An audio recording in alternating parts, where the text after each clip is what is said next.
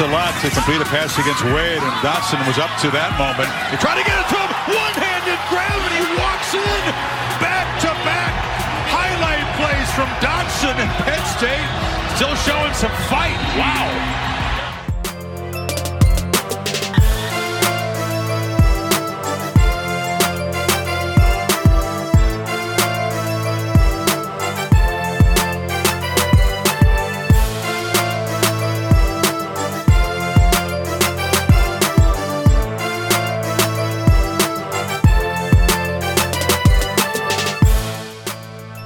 Salut à tous et bienvenue pour ce nouveau rendez-vous du podcast Ball, 163e du nom, avec la 12e semaine de saison régulière euh, passée au peigne fin au cours de cette émission avec de nouveaux enseignements.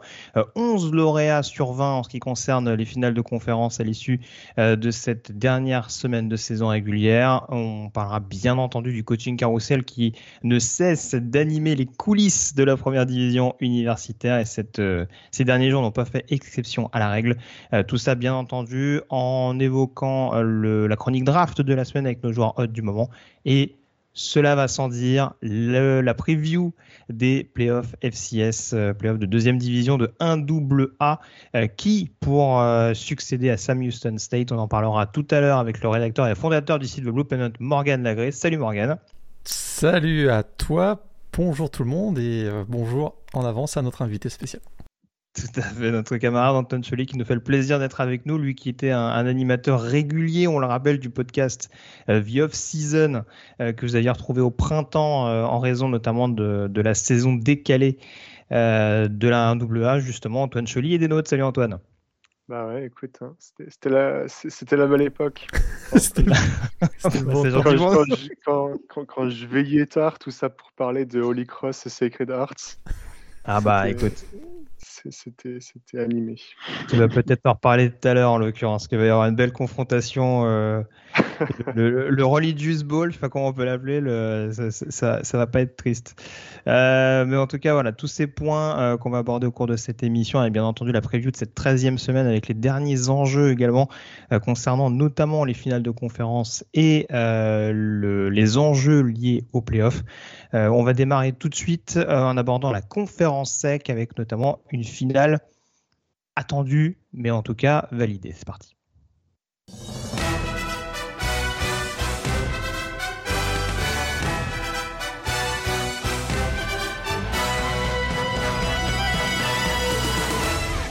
Alors on va pas se mentir messieurs, euh, dans la SEC cette semaine, il n'y avait pas beaucoup de rencontres assez palpitantes.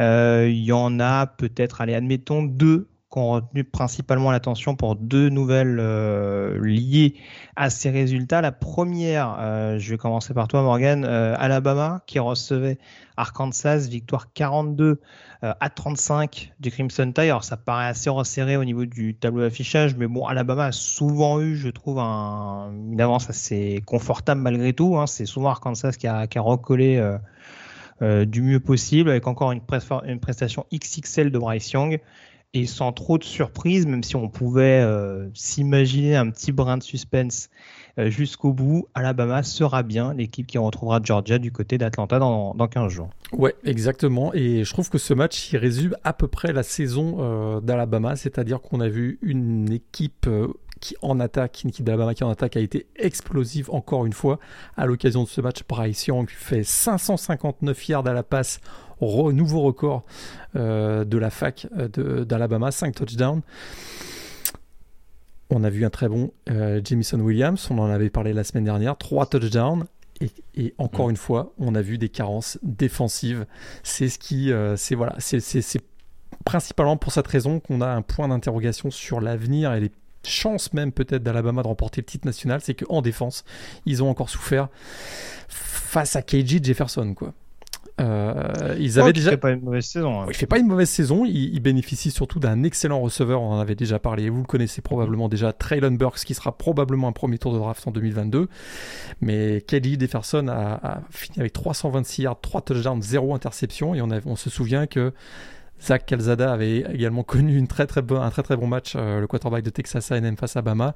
Endon Hooker aussi, le quarterback de, Tennessee. C'est là où euh, je rebondis sur ton introduction. on projette un potentiel match face à Ohio State, par exemple, en, en playoff si ça devait arriver, il y aura la finale de, de ACC avant. On, est, un, on est un peu inquiet quand même. Si, si Alabama devait aller en playoff, s'il devait se taper euh, CJ Stroud et, et, Ohio State, on serait inquiet. Ce qui, est beau, ce qui est beau avec Morgan, c'est que moi je présage en m'avançant sur la finale de la SEC et lui il est déjà dans le turfu, il est déjà au playoff. ouais. Attends-nous un peu avant de faire la preview 2022, s'il te plaît. Non, euh, du coup, euh, Antoine, sans, faire forcément la preview euh, du Alabama-Georgia, euh, je sais pas ton avis là-dessus. C'est vrai que cette équipe de Bama, euh, elle s'était principalement distinguée par la défense contre LSU. là, c'est surtout l'attaque et c'est pas la première fois. On en avait déjà parlé face à Florida, notamment ce match contre les Razorbacks. En effet, on, on voit une attaque supersonique et une défense qui a un peu plus de mal à suivre. Euh, tu crois vraiment cette équipe? Enfin, tu crois vraiment. Faut jamais sous-estimer l'Empire, on ne cesse de le répéter. Mais euh, qu'est-ce qu'elle t'inspire globalement cette équipe de Bama? Et euh, est-ce que pour toi, tu les vois quand même favoris éventuellement dans l'optique d'une finale de conf face à Georgia? Ouf, euh, Vaste débat. Hein. favori face à Georgia, pas forcément. Qu'est-ce qu'elle m'inspire? Bah écoute, je pense qu'en termes de passing game, on a quand même un jeu qui est relativement rodé avec tu le disais, Bryce Young, je pense que c'est important de souligner la saison que fait Bryce Young dans une saison où on a Spencer Rattler qui s'est fait bencher, où on a DJ Uyangale qui, qui, est aussi un petit peu en galère avec, euh, avec Clemson. C'est quand même assez, assez impressionnant de voir un sophomore se débrouiller aussi bien. Euh, moi, je noterais peut-être leur, euh, leur manque de profondeur dans le backfield qui peut être assez préjudiciable avec un Brian Robinson Jr. qui, qui, qui, qui prend énormément, énormément de carrés et qui a une workload assez, assez importante. Et puis effectivement, euh, oui, quand tu regardes le match de l'an dernier face à, face à Arkansas et celui de cette année, euh, les 35 points, on va dire, ils sont un petit peu, euh, ils sont un peu inquiétants et c'est pas forcément un bon présage. Je pense que Morgan s'est avancé sur Alabama en playoff. Peut-être qu'il faudra aussi réfléchir à est-ce qu'il n'y a pas un scénario où Alabama sort des quatre à l'issue de voilà, à l'issue des deux semaines. Bah, ça, c'est sûr que ça va être intéressant à suivre. Hein. Encore une fois, on va pas trop s'avancer, mais c'est vrai que dans mon souvenir, depuis l'instigation des playoffs, j'ai rarement vu des équipes à deux défaites. Il y a, en playoffs, il n'y en a euh, jamais eu. Voilà, c'est ça. Donc, euh, s'il y a des fêtes de Bama contre Georgia, attention, il y a un déplacement à Auburn. Alors, Auburn, je l'ai pas dit parce que bon, ça passe un peu inaperçu maintenant qu'ils sont un peu au milieu du panier. Mais il y a une défaite un petit peu de tâche contre South Carolina. Tâche pour Auburn. En revanche, pour South Carolina, euh, la, première saison de Shane Beamer se passe pas trop mal, parce qu'en l'occurrence, les Gamecocks sont éligibles avec une sixième victoire cette saison. Hein. C'est pas forcément ce qu'on aurait parié au début de l'année, euh, surtout avec les nombreux problèmes de QB qu'ils ont eu. Euh, mais oui, il y a ce déplacement à Auburn qui va quand même falloir négocier. Du coup, on ne sait pas trop éventuellement euh, ce qui va, enfin, on va dire la considération qu'on pourra donner à cette opposition-là, vu la, la saison un peu en demi-teinte des Tigers malgré tout. Mais c'est vrai que ouais, s'il y a des fêtes d'Alabama, ne serait-ce que contre Georgia, oui, en effet, ça peut quand même apparaître rédhibitoire pour les playoffs. Mais euh, on aura l'occasion de se poser la question euh, d'ici là. Georgia de son côté, qui s'est pas trop fait de, de, de frayeur, hein, en l'occurrence, pour disposer de Charleston Southern, euh, programme de 1 A, victoire 56 à 7 avec énormément de turnover euh, pour les Bulldogs, hein, qui menaient 49-0 à la mi-temps. L'autre news importante, messieurs, c'est la défaite de Florida, l'énième défaite de Florida sur le terrain de Missouri, cette fois-ci, défaite en prolongation 24 à 23, avec notamment une tentative à deux points tentée par Elan Drinkquist pendant la, la prolongation. septième défaite de suite Qu'est-ce que je raconte Pas du tout. C'est pas la bonne. tac, tac, tac, tac. Enfin, en tout cas, c'est une mauvaise série qui s'enchaîne pour, pour Florida. Quatrième défaite en cinq matchs. Ouais. Voilà, quatrième défaite en cinq matchs. Et en effet, euh, c'est un peu ce qu'on pointait du doigt ces dernières semaines, Morgan. C'est compliqué du côté de Florida. Il y avait eu notamment euh, le licenciement du coordinateur défensif Tom Grantham et du coach des receveurs ou de la ligne offensive, je crois plutôt. Euh, visiblement, ça n'a pas convaincu la direction athlétique de Florida qui a décidé de se séparer de Dan Mullen à l'issue de cette rencontre. C'est quand même une mini sensation quand on rappelle que les Gators avaient fait un bon exercice l'an dernier, que Dan Mullen avait a priori quand même une certaine sympathie du côté de Gainesville. Tout à fait, surtout qui était, c'était l'ancien de l'ancien euh, bras droit de Urban Meyer à l'époque euh, où ils avaient gagné deux titres, où ils avaient gagné deux titres avec Tim Thibault, donc il avait une certaine aura. Ce qu'on observe, c'est que finalement, c'est un, peu le, un peu le même scénario qui se passe pour les, les, coachs de Florida ces dernières années, que ce soit Jim McIlwain, euh, Will Muschamp, c'est-à-dire qu'on réussit, hein, on réussit à, à, briller dans la ACC Est, mais pas sur une mm. très longue période. C'est-à-dire qu'on per on permet ça, on rappelle McIlwain, il avait fait deux finales de, oh, de conférence, par exemple. Exactement. Donc c'est-à-dire qu'il Dan Mullen, c'était la même chose. Une super belle finale l'année dernière. Vous vous souvenez de la finale de la ACC, euh, mais c'est sur la durée que euh, ces coachs ne parviennent pas à tenir la distance face à des programmes comme Georgia. Il y a eu euh, pas mal de discussions euh, et, de, et, de, controverses entre Dan Mullen et Kirby, Smart ces dernières semaines à propos du recrutement notamment. Le recrutement, c'est un vrai point noir sur la, fiche de, Dan Mullen ces, derniers mois, avec beaucoup de joueurs qui ont, qui ont, qui ont déserté. On en a encore eu un ce week-end. Hein, euh, le, le, cinquième meilleur cornerback euh, de la promo 2012, 20, la promo 2022, qui est originaire de Jacksonville, donc vraiment on est très proche de Gainesville, qui était mm. promis a priori aux Gators et qui a annoncé son commitment à Georgia. C'est, c'est le, je crois d'ailleurs c'est, c'est arrivé hier, euh, hier dimanche, le, jour où Dan Mullen a, a, été viré. Mais ce qui est, en tout cas, j'ai, concernant Dan Mullen, j'ai rarement, j'ai pas, j'ai pas le souvenir d'avoir vu un coach qui est parti en torche aussi vite. C'est, c'est assez incroyable mm. parce qu'il y a quasiment un an, on se disait, et si cette équipe de Florida pouvait aller battre Alabama en finale de la ici, ils avaient des arguments, on savait qu'ils avaient Kyle Trask, Kyle Pitts, etc. etc. En, un an, c'est incroyable. Euh, je crois que sur les 11 derniers matchs euh, face à des équipes du Power 5, ils, ont, ils sont à 2-9 cette année. Ils vont se battre pour aller être euh, éligibles à un bowl game. D'ailleurs, face à Florida State, ça va être assez drôle. C'est vraiment une équipe qui a complètement explosé, implosé, euh, alors que euh, le talent est quand même là, même si ils tiennent pas la distance dans le recrutement face à Georgia, ça reste quand même une équipe qui fait des top 10, des top 15 régulièrement dans les recrutements. Il y a des 4, il y a des 5 étoiles dans cette équipe. 5 étoiles, il y en a pas beaucoup, mais il y en a, il y a des 4 étoiles. Ça se, se matérialise pas sur le terrain et un changement de, coach encore euh, à venir du côté des, du côté des Gators. Pour Dan Mullen, c'est un, c'est un vrai échec, lui qui vraiment s'était positionné l'année dernière comme un coach où vous pensez que voilà, ils avaient leur coach sur les euh, dix prochaines années peut-être, mmh. et ça a implosé littéralement en, en, quelques mois. Ouais, tout à fait. Après, je pense que ça restera un coach relativement euh, courtisé. ah bah, après, a priori, ce sera le, le, coordinateur offensif d'Alabama l'année prochaine, si, on, si, si, ça, si, ça, se passe comme d'habitude. Antoine, surpris de ton côté Moi, j'avoue, personnellement, j'ai du mal à comprendre la vitesse à laquelle la décision a été prise, sachant qu'il y, a beaucoup, il y a eu beaucoup de renouvellement en attaque notamment. En plus des soucis en défense, est-ce que toi, ça t'étonne ou est-ce que vu la trajectoire des Gators, en effet, le, fallait peut-être prendre une décision un petit peu radicale pour lancer le programme? Bah, écoute, je, me souviens d'il y a quelques semaines quand, euh, quand tu étais en vacances et que je faisais le podcast ball avec Morgan, euh, qu'on avait euh, débriefé le match face à LSU et on s'interrogeait déjà un petit peu sur, voilà, sur le, crédit qui restait à Dan Mullen. Morgan disait que la situation s'est dégradée en un an. Je pense qu'elle s'est dégradée encore plus vite sur les, sur les, les 3-4 dernières semaines. C'était assez impressionnant. Et effectivement, le timing est assez curieux dans le sens où euh, on, a tenté de bricoler quelques mesures en, se séparant de certains adjoints.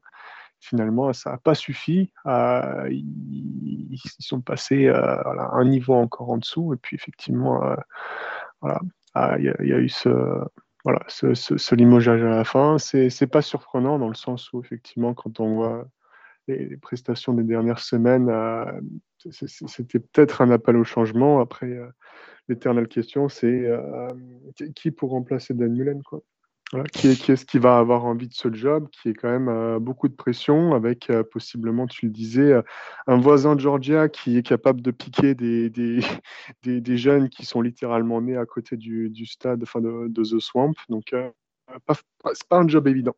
Voilà. Hmm.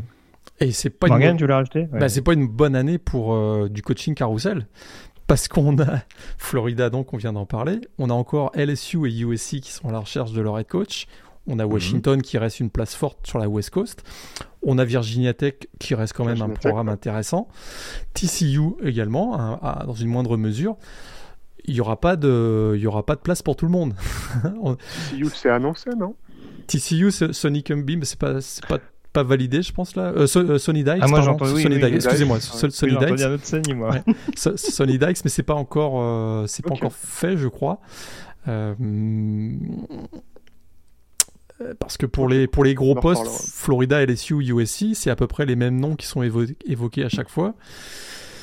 J'ai bien l'impression. Il y, a bien, il y a bien du Bill O'Brien qui va sortir en donné, non? On va, on va voir. On va, pas s'avancer. On aura l'occasion d'en reparler du, du carrousel. Euh, on va en profiter justement pour euh, continuer de l'aborder avec notamment la, conférence ACC. Euh, T'en parlais déjà Morgan, donc euh, Virginia Tech. L'aventure est terminée pour Justin Fuente. Alors c'était déjà terminé avant le déplacement à Miami où les Hokies ont perdu 38 à, 26. On remercie au passage la direction athlétique de Virginia Tech qui a donc attendu la fin du précédent podcast pour montrer la porte de sortie à, Justin Fuente. Bon là on tombe moins dénu. Hein, J'en avais même parlé la semaine dernière, donc c'est sûr que malheureusement du côté de Virginia Tech c'était peut-être un peu trop moyen ce qu'on voyait depuis l'arrivée de, Justin Fuente. Euh, par contre, c'est une mauvaise semaine au niveau de l'état de la Virginie, au de l'état de Virginie, ouais. Parce que Virginia Tech, du coup, change de coach. On attend de voir un petit peu quelle direction ils vont prendre. Euh, Virginia, pendant ce temps-là, jouait la, ce qu'on pourrait appeler la finale euh, d'ACC Coastal du côté de Pittsburgh. Euh, défaite donc 48 à 38 euh, des Cavaliers. Morgan, pas de surprise, hein, la défense des Cavs incapable de tenir la distance face à la force de frappe et à la connexion notamment Piquet-Addison. Ouais, ça c'est sûr qu'on on, le savait. Hein. C'est une équipe avec. C'était le retour d'ailleurs de Brennan Armstrong pour ce match au sein de l'attaque des Cavaliers. C'est une équipe qui peut créer beaucoup de problèmes en attaque, euh, mais quand, ça, quand la défense des Cavaliers est sur le terrain, euh, aïe aïe aïe, et là face à une équipe qui est aussi euh, hot que, que, les Panthers de Pittsburgh ces dernières semaines, ils n'ont pas résisté. Voilà, 48-38 le score final, et effectivement on a vu encore un, voilà, un super tandem, Kenny Pickett, Jordan Addison, 4 touchdowns pour Jordan Addison dans cette rencontre, et, du même coup, eh bien les Panthers sont qualifiés pour la finale de la ACC et vont peut-être pouvoir réussir à remporter leur premier titre de conférence depuis 2010 et leur titre partagé dans la Big avec, avec, les, avec les Huskers de Yukon à l'époque. Ça date. Ah ouais, dis donc. Ça date. Je crois que j'étais encore, j'étais encore mineur à l'époque, je crois. Dit-il comme s'il avait 50 ans. Euh, donc en tout cas, c'est une défaite en effet euh, problématique parce que tu le disais, ça permet dans le même temps à Pittsburgh de se qualifier pour la finale. Alors au niveau de la division coastal, tout est relativement clair. Dans l'Atlantique, c'est plus délicat. Euh, puisqu'on attendait de voir un petit peu si Clemson allait continuer euh, d'y croire, hein, notamment Antoine. On attendait ce petit sursaut d'orgueil des Tigers. Non seulement il y a victoire face à Wake Forest, mais on a enfin réussi à trouver une bonne attaque. Victoire 48 à 27 face au Demon Deacons. on sait que la défense de Wake Forest, euh, c'est un peu la même chose cette année. c'est un peu euh, délicat. On l'avait vu à Chapel Hill il n'y a pas si longtemps que ça. Mais en tout cas, ça continue de permettre à cette équipe des Tigers de faire plein de confiance. C'est pourquoi pas de coiffer ces, ces deux concurrents directs, NC State et Wake Forest, au poteau. Oui, c'est exactement ça, tu as bien résumé. Effectivement, c'est quand même la, défense de Wake Forest qui, s'est tiré pas mal de balles dans le pied et qui a permis à, cette attaque de Clemson de se remettre un petit peu euh, sur les rails. Euh, je pense que si, ceux qui nous écoutent n'ont pas eu l'occasion de regarder les highlights, euh, je, les invite à le faire et surtout à regarder le match de Will Chipley. Mmh. Euh, qui, a été, euh, qui a été vraiment top pour le coup. 19 carries pour 112 yards et deux touchdowns au sol. Et puis euh, une passe pour un touchdown qui aura été vraiment clé sur la goal line. Ah, c'est vraiment le monsieur plus de cette équipe en ce moment qui permet de, de bien dépanner, qui, était, qui, jouait un petit peu sur une jambe pendant 2-3 matchs, mais qui est vraiment de retour à 100%. Et puis écoute, l'attaque de Wake Forest, fallait aussi la stopper. Ah, ça a aussi été un bon match de, de Clemson défensivement, notamment d'un joueur dont on reparlera peut-être un peu plus tard dans, l'émission, euh, Andrew Booth, hein, euh, qui, parvient à faire une interception, il me semble, un peu tard dans le match euh, et, à gêner un peu plus les, Demon Deacons. Donc, non, écoute, match plein de, la part de Clemson, statement game, et qui en plus leur permet de, rester, de, s'accrocher, on va dire. à, une possible place en finale de conf. Alors Morgan, j'ai besoin de, de, toi pour vérifier que je ne dis pas de bêtises au niveau de, de mes calculs. Euh, dans le même temps, outre la victoire de Clemson, NC State s'est donc imposé face à Syracuse 41 à, 4, à 41 à 17. Pardon. Euh, on a donc un scénario où actuellement Wake Forest au bilan intra-conférence a une fiche de 6-1 devant Clemson à 6-2 et NC State à 5-2. Clemson ne jouera plus de confrontation intra-ACC puisqu'il joue South Carolina en dernière semaine. Du coup, euh, on a Wake Forest qui a son destin en main et qui jouera du côté de Boston College. S'il y a victoire de Wake Forest du côté de Chestnut Hill, ça résout le souci et c'est Wake Forest qui retrouvera Pittsburgh en finale. Jusque-là, c'est assez simple.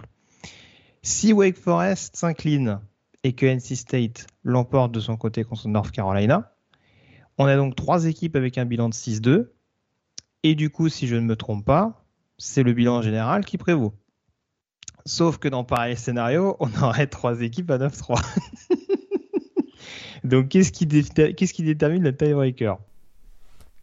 On choisit... Le... on, choisit... on choisit Clemson parce que Clemson, ils sont meilleurs. non mais c'est pas, c'est, pas le classement de, de... Enfin, ou du comité qui fait foi ou je sais pas comment ça euh... pris en compte. C'est une très bonne question. Ce que j'ai vu, en tout cas, ce que j'ai, ce que j'ai euh, vu, c'est que dans un tel scénario, ce serait Clemson qui serait qualifié.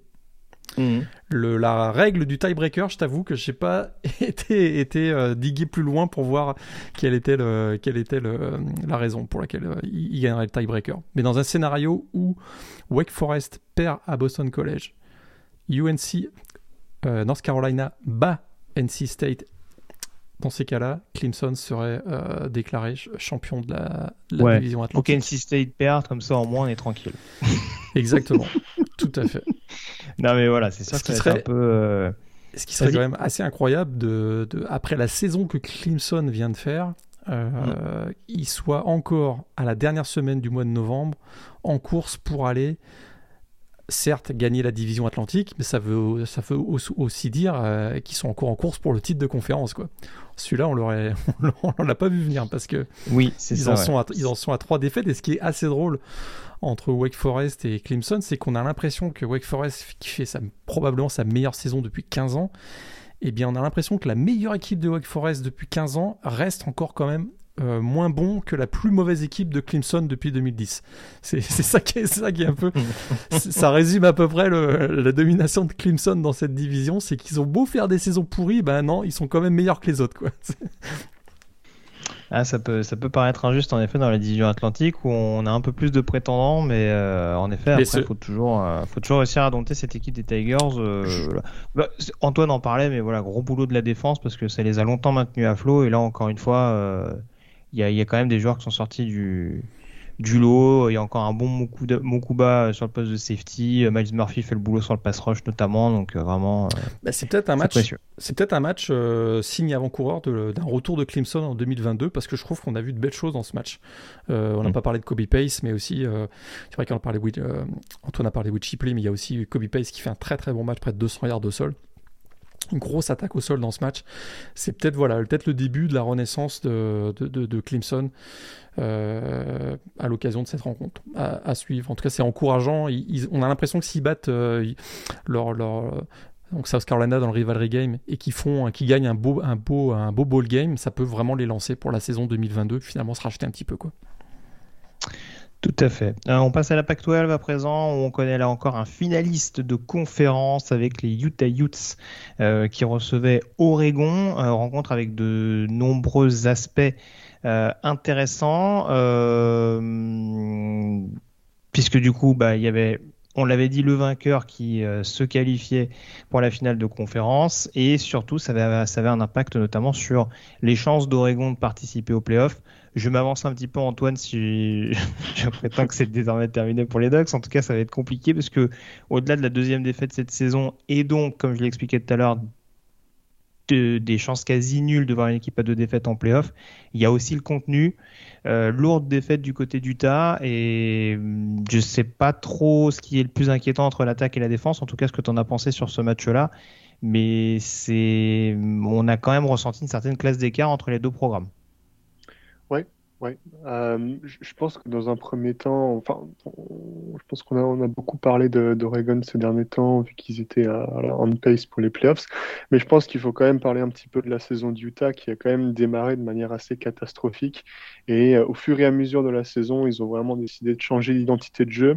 Ils sont passés d'une attaque aérienne avec en misant sur Charlie Brewer à une attaque au sol qui était notamment emmenée par un très bon Tevian Thomas. et du coup, les, les Utes ont vraiment fait un, énorme U-turn depuis, depuis le milieu de la saison et ils méritent, on va dire, amplement ce qui leur arrive. Donc, c'est un premier point à, à noter. C'est pas juste Oregon qui a déjoué. Après, ouais, effectivement, euh, pense que les, les, les, bon, les Oregon, vous en avez déjà parlé pas mal. Moi, tu vois, ce qui m'inquiète un peu plus, c'est, le moyen terme, dans le sens où, effectivement, enfin, à la fin de la saison, Oregon va quand même perdre pas mal de playmakers. Euh, que ce soit des joueurs comme Kevin Thibodeau en, en, défense, mais aussi euh, certains joueurs en attaque. Euh, normalement, on devrait plus, plus jamais revoir euh, CJ Verdel au niveau universitaire. Il y a aussi pas, mal de, pas mal de receveurs dans ce receiving corps qui, qui, arrivent à maturité et qui sont dans leur année senior. Donc tu te dis, c'est quand même une année où ils étaient en mesure de battre Ohio State presque voilà, même si, si, ça paraît loin maintenant, euh, l'an prochain, tu euh, t'es pas forcément serein parce que tu vas avoir euh, quand même une classe biberon à, gérer. Quoi. Oui, oui, c'est sûr, c'est sûr. Sachant qu'en plus, il y avait quand même un, effectif qui avait été un peu rajeuni de manière contrainte et forcée l'an dernier. Euh, par rapport au Covid et de nombreux joueurs qui, avaient choisi de faire l'impasse, là c'est sûr qu'il va falloir réussir à, gérer un petit peu ce virage. Morgan, ce qui est peut-être un petit peu inquiétant, alors peut-être toutes les équipes ne sauront pas le faire, c'est de voir à quel point Oregon a semblé exposé dans les tranchées. Euh, on se rend compte aussi que sans ligne offensive, bon, après c'est le cas pour beaucoup de quarterbacks, mais forcément la mobilité d'Anthony Brown euh, est plus forcément aussi redoutable. Ouais, ça c'est sûr que c'est le maillon faible dans cette équipe, c'est le poste de quarterback, je trouve. On l'a dit toute l'année. Et à chaque fois qu'ils ont perdu, ce sont des matchs où euh, ils ont perdu deux matchs simplement, hein, Stanford et, Utah, mais à chaque fois, euh, il a connu de très mauvaises performances. C'est une équipe qui vraiment, ce qui était surprenant, c'est qu'on avait l'impression qu'ils avaient, avec le travail de Mario Cristobal, atteint un niveau athlétique et physique qui leur permettrait de rivaliser avec l'élite, littéralement. Euh, on l'avait d'ailleurs vu face à Ohio State. On s'était dit dans ce match que ça y est, c'était le match référence. Euh, Oregon faisait maintenant partie de la super élite ou de l'extra élite.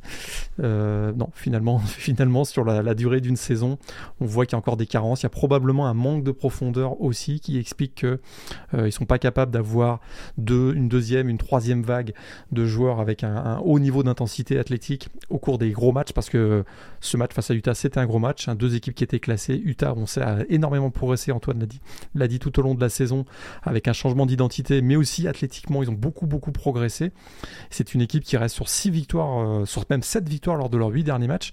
Donc très clairement une équipe qui était prête.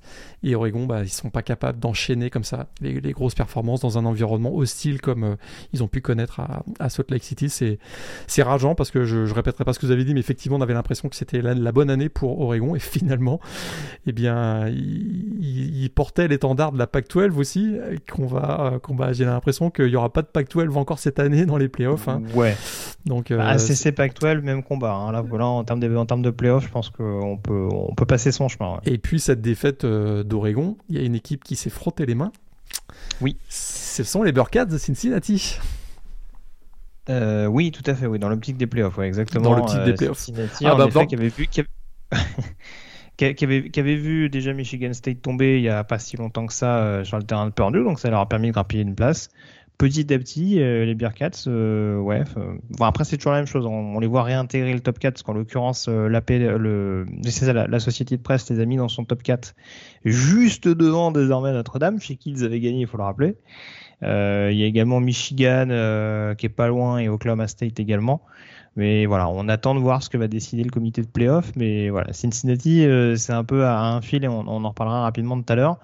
Euh, dans la Pac-12, du coup, Utah est qualifié euh, en profitant également, dans le même temps, même si de toute façon ils avaient battu les Sun Devils, de la défaite d'Arizona State sur le terrain d'Oregon State, défaite 24 à 10 euh, du programme d'Arizona State. Euh, ça permet à Oregon State de rester dans le coup jusqu'au bout, parce qu'on a désormais euh, dans la Pac-12 Nord Oregon à 6-2, Washington State à 5-3 et Oregon State à 5-3. Mathématiquement, en tout cas dans le schéma, Washington State ne peut plus accéder à la finale de conférence. Mais alors là aussi, du coup, c'est un scénario un petit peu alambiqué, mais où Washington State va jouer un rôle.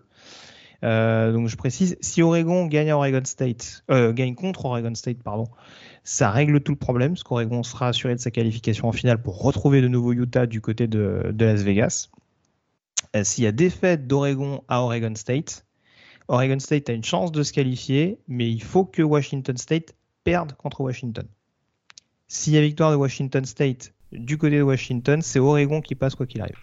Bah, écoute, euh, une finale de Oregon State, une qualification pour la finale d'Oregon State, le scénario que tu, donnes, il bah, n'y a rien d'impossible. Oregon State bat Oregon et euh, euh, UW qui gagne contre Wazoo. Ouais, ça y a, vu la forme de Washington, euh, ouais, ils ont perdu encore à Colorado cette, cette semaine. Hein. Ouais, mais dans un rivalry game, je me dis que tout est possible. Oui, bah, de toute façon, oui, on est parti pour une semaine un peu what the fuck, hein, mais je suis d'accord avec toi dans le sens où tous les scénarios sont possibles, mais voilà, pour Oregon, on va dire que dans leur malheur, il y a quand même encore deux chances sur trois oui. éventuellement d'accéder à la finale et de retrouver Utah sur terrain neutre où là les, les cartes seront peut-être pas distribuées de la même manière. Tout à fait. Tout à fait. Il y a encore des beaux objectifs pour les Ducks. Hein. On rassure les fans des, des, Ducks. Là, il y a un troisième titre de, champion de Pac-12 d'affilée. C'est quand même, c'est pas un, objectif euh, à négliger. Ce serait, euh, ce serait, voilà, ce serait vraiment tout à fait excellent, même si il y a cette déception de, de passer à côté des playoffs. On a un qualifié également dans la Big 12 concernant les conférences du Power 5 puisque Oklahoma State est désormais qualifié pour euh, la finale de conférence après une victoire du côté euh, de Texas Tech, victoire assez tranquille à 23-0, hein, histoire de rappeler un petit peu que la, défense est, au rendez-vous. Euh, on a eu une rencontre accrochée dans le même temps du côté de Norman entre Oklahoma et Iowa State, hein, des Sooners qui le qui avaient chuté la semaine dernière du côté de Baylor et qui se sont relancés non sans difficulté hein, dans un match qui est toujours assez animé. On rappelle que c'était la dernière finale de conférence Big 12 au passage. Euh, donc ça passe pour Oklahoma. Euh, là, en l'occurrence, va y avoir un scénario. Alors, je vais juste expliquer un petit peu le scénario et vous me direz, messieurs, ce que, ce que vous en pensez un petit peu. Baylor, en même temps, je ne l'ai pas dit, euh, mais c'est imposé du côté de Kansas State, donc victoire 20 à 10. Là encore, avec une prestation défensive extrêmement aboutie. On a donc Oklahoma, Oklahoma State à 7-1, Baylor est à 6-2. Euh, on se retrouve donc avec le scénario suivant. Si Oklahoma, gagne à Oklahoma State, on aura un remake du Bedlam Series la semaine d'après, puisque du coup les Sooners rejoindront officiellement les Cowboys en finale. Par contre, si Oklahoma State bat Oklahoma, et c'est là que ça devient intéressant, si Baylor s'impose dans le même temps, alors je j'ai plus l'adversaire en tête, euh, c'est est-ce que c'est West Virginia? C'est Texas Tech, pardon. C'est Texas Tech à domicile pour Baylor. Si Baylor bat Texas Tech à domicile et qu'Oklahoma perd donc contre Oklahoma State, c'est Baylor qui retrouvera les Cowboys en finale. Ce serait quand même, ce serait quand même drôle d'avoir une finale de la, de la Big 12 Baylor-Oklahoma State l'année où Texas et Oklahoma annoncent leur départ pour la SEC. oui, ce serait, ce serait quand même très drôle. Euh, qu'est-ce que tu en penses, toi, Antoine, justement, vu qu'on t'a un petit peu moins souvent euh, cette équipe d'Oklahoma? Qu'est-ce que tu en as pensé éventuellement contre Iowa State? Est-ce que pour toi, il y a un vrai risque de les voir éventuellement euh, prendre la porte face au, face au programme de Stillwater?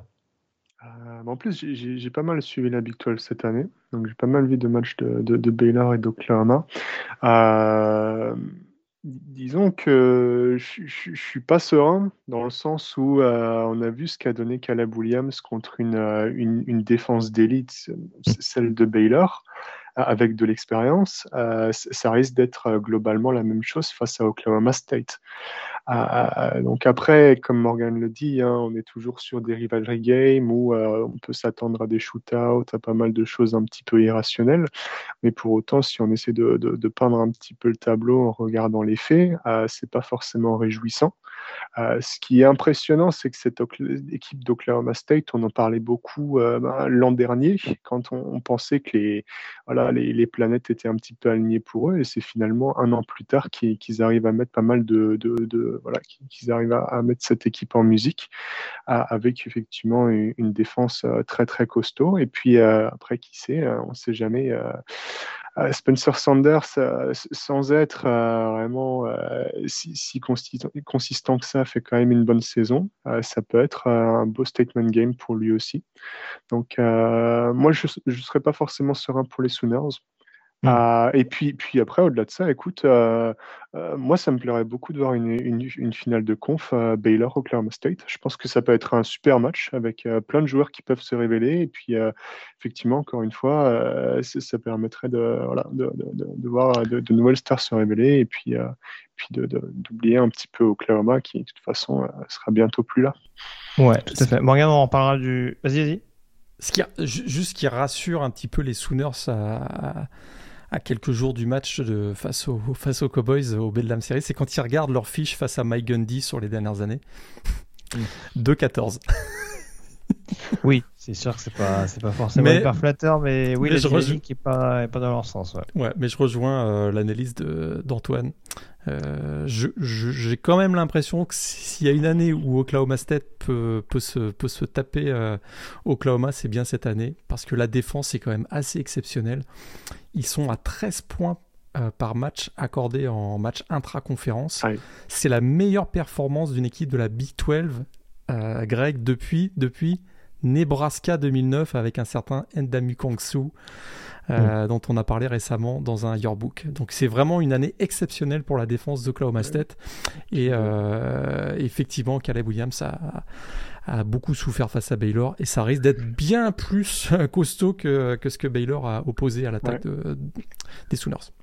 Et puis peut-être un dernier point, Greg aussi. Euh, Oklahoma State, ne, va pas jouer que pour une finale de conf. Hein. Euh, si eh jamais ils arrivent à battre les eh Sooners, ça, peut sentir très très bon la quatrième place. Exactement. Donc c'est un enjeu supplémentaire qui pourrait transcender euh, cette bande de seniors euh, qui, a envie de bien finir les choses. Tu fais bien de le rappeler, en effet. Alors juste un petit mot que j'ai pas dit parce Surtout que, Baylor. Surtout qu'on a vraiment hâte à un Georgia Oklahoma State. Bah, écoute, un bon 6 à 3 en playoff. Voilà, mais, euh, mais voilà, c'est. Je parlais du Baylor Texas Tech où Baylor sera favori. Il va falloir suivre l'état de la blessure de Gary Bohannon, euh, c'est vrai, qui a priori a été touché ce week-end. Donc euh, ça, ça peut être un petit bémol du côté des, des Bears, même si on voit par exemple que le jeu au sol paraît assez bien huilé. Voilà, Texas Tech, faut s'en méfier. Hein. Ils ont, ils ont par exemple épinglé euh, Iowa State il n'y a pas si longtemps que ça, donc euh, ça reste une équipe à, ne pas prendre à la légère et on, reste quand même dans une Big 12 qui, comme la Pac 12 cette année, est capable de nous réserver quelques surprises assez imprévues. Euh, J'ai pas parlé de Texas, hein, mais euh, les choses continuent de s'arranger hein, pour les Longhorns, sixième défaite de suite et pas de pas de bowl cette saison pour la première campagne de Steve Sarkisian après la défaite du côté de West Virginia, donc ça continue de grincer un petit peu des dents du côté d'Austin et va vite falloir se remettre dans le bon sens euh, dans l'optique de la saison 2022.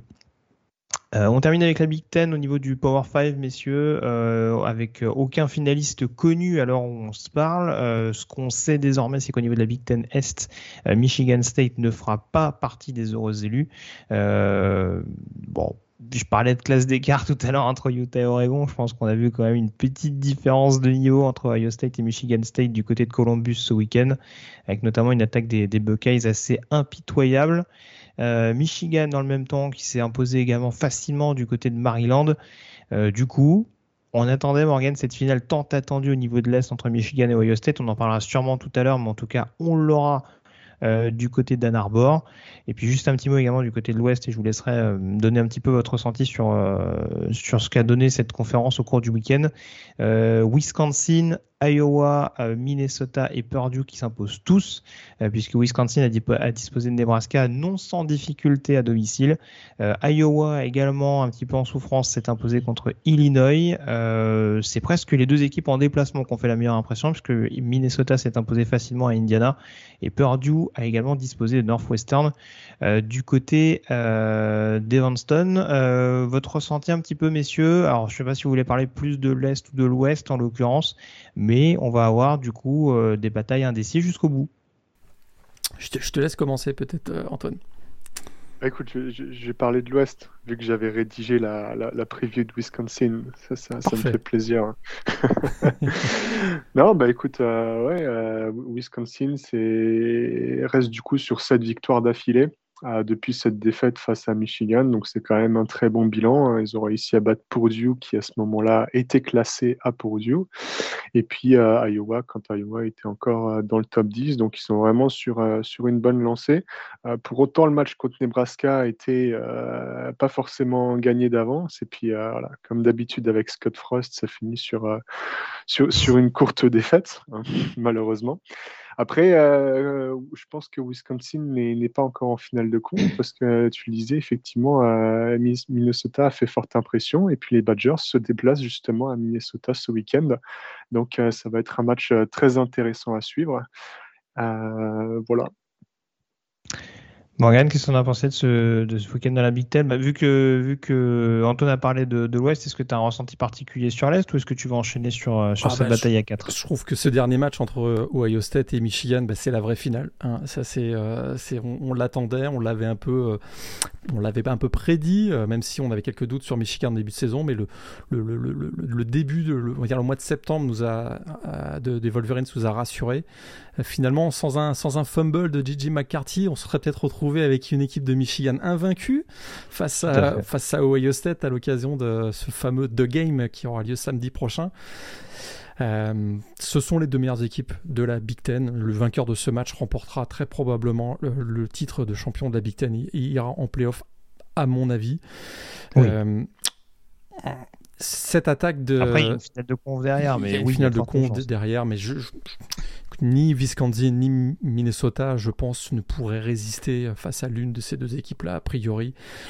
C'est sûr que le match aura lieu à Ann Arbor, donc avantage du terrain pour Michigan. On fera pas la preview, on va faire la preview, mais on, voit quand même que l'attaque de Ohio State euh, depuis deux semaines est assez remarquable. Un match formidable face à Purdue. Ils ont remis ça face à Michigan State. 7 euh, touchdowns sur leur 7 premières possessions. Une, vraiment une grosse démonstration. Puis cette capacité vraiment à à profiter des moindres carences du jeu euh, défensif adverse. Je suis pas convaincu que le backfield défensif de Michigan va réussir à, ralentir les, trois receveurs euh, Chris O'Leary, Garrett Wilson, Jackson Smith, euh, Njigba qui ont tous les trois réussi plus de 100 yards sur réception à l'occasion du match face à Michigan State. Par contre, là où Michigan a peut-être vraiment et c'est là où, à mon avis, ça va se jouer. C'est David Ojebo et Aiden Hutchinson. Si ces deux-là réussissent. fait la preview, on est d'accord. Si ces deux-là réussissent à mettre de la pression sur CJ Stroud, là, ils ont une chance de gagner. Sinon, ils n'ont aucune chance. Euh, CJ Stroud est absolument juste sur un nuage actuellement. 6 touchdowns, je crois, en première mi-temps. Euh, J'ai vu que c'était le favori désormais pour le Westman Trophy. il me semble qu'il a raté quand même un ou deux matchs au passage, mais bon, ça c'est juste pour être un peu tétillon. Mais euh, oui, grand Enfin, euh, tu vas donner ton avis, Morgan, mais Antoine, pour toi, c'est l'attaque la plus impressionnante aujourd'hui au Ohio State du pays? Bah écoute, euh, oui. Hein. Un peu, hein euh, bah, Non, ce qui est sûr, c'est qu'effectivement, ouais, en, termes de poule de talent, forcément, on, a, on, a, tous ces receveurs. Et puis ce qui est intéressant, c'est que c'est l'attaque la plus complète aussi. Hein. On parlait d'Alabama avant, qui, manque euh, peut-être un petit peu de profondeur dans le rushing game. ils ont un Trevion, enfin, Ohio State a un Trevion Anderson qui fait aussi une super saison. Et puis, euh, CJ Stroud, euh, je pense, euh, depuis le début de la saison, en, l'espace de quelques matchs, a vraiment incroyablement progressé. Je pense que ça, pareil, on n'en parle pas forcément assez. On était, pendant la pré-saison, un petit peu partagé sur ce joueur. On ne savait pas forcément comment il allait, s'il allait s'épanouir ou pas. Et puis, il fait une saison assez incroyable. Alors, c'est vrai qu'il joue effectivement dans un fauteuil, mais ouais, pour le coup, très clairement, il n'y a pas de raison de croire que, que cette attaque n'est pas la, la plus dangereuse du pays. Morgane, je me dis que tu es d'accord. Tout à fait. Absolument. Euh, très bien. Bah, écoute, alors dans la Big Ten Est, on le rappelle, donc les enjeux, euh, c'est très simple. Celui qui est entre Michigan et Ohio State sera en finale. Euh, à l'Ouest, c'est un peu plus technique. Wisconsin a l'avantage. Si les Badgers gagnent à Minnesota, ils sont en finale de conférence. Si Wisconsin perd et qu'Iowa gagne du côté de Nebraska, c'est Iowa qui sera en finale. Si on se retrouve dans un scénario où Wisconsin et Iowa perdent, cumuler tant qu'à faire une victoire de Purdue face à Indiana, on aurait donc quatre équipes à 6-3 et à ce moment-là, c'est la fiche générale qui prévaut et ce sera donc euh, Iowa, n'importe quoi, Iowa qui se qualifiera pour la finale de conférence. Donc voilà, là encore, pas mal de, pas mal de mots de tête en prévision avec, avec ces, ces finales de division annoncé. On enchaîne, messieurs, avec le groupe of five, notamment on parlait de Cincinnati tout à l'heure, qui euh, reste donc invaincu hein, pour accéder au quatuor de tête aux yeux notamment euh, de la société de presse. Euh, et là, pour le coup, Morgan, je sais que tu étais pas mal inquiet ces dernières semaines, notamment avec les prestations contre Tulsa et South Florida. A priori, contre SMU, on a mis les formes pour Cincinnati pour se qualifier pour la finale AAC et retrouver Houston dans, dans une quinzaine de jours. Ouais, on l'attendait, hein, ce match un peu référence, match intra-conférence un peu euh, référence. Là, pour le coup, euh, on l'a eu. Une très belle performance euh, des Burkas de Cincinnati à l'occasion de ce match. On a vu un, voilà, un Desmond Reader qui était partout, qui a pris le match à son compte. Trois touchdowns à la passe, un touchdown au sol. Il a même capté une passe, un touchdown sur réception. Il a même fait un touchdown sur réception. Donc vraiment, il a été, il a été très très bon. Et c'est une équipe qui a, qui a démarré le, match avec le, pied au plancher.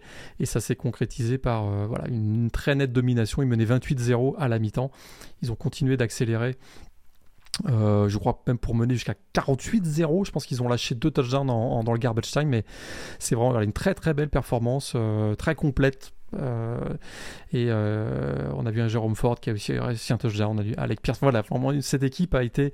c'est peut-être voilà, c'est le meilleur match sur depuis probablement le, déplacement à Notre-Dame, le meilleur match de Cincinnati depuis deux mois finalement.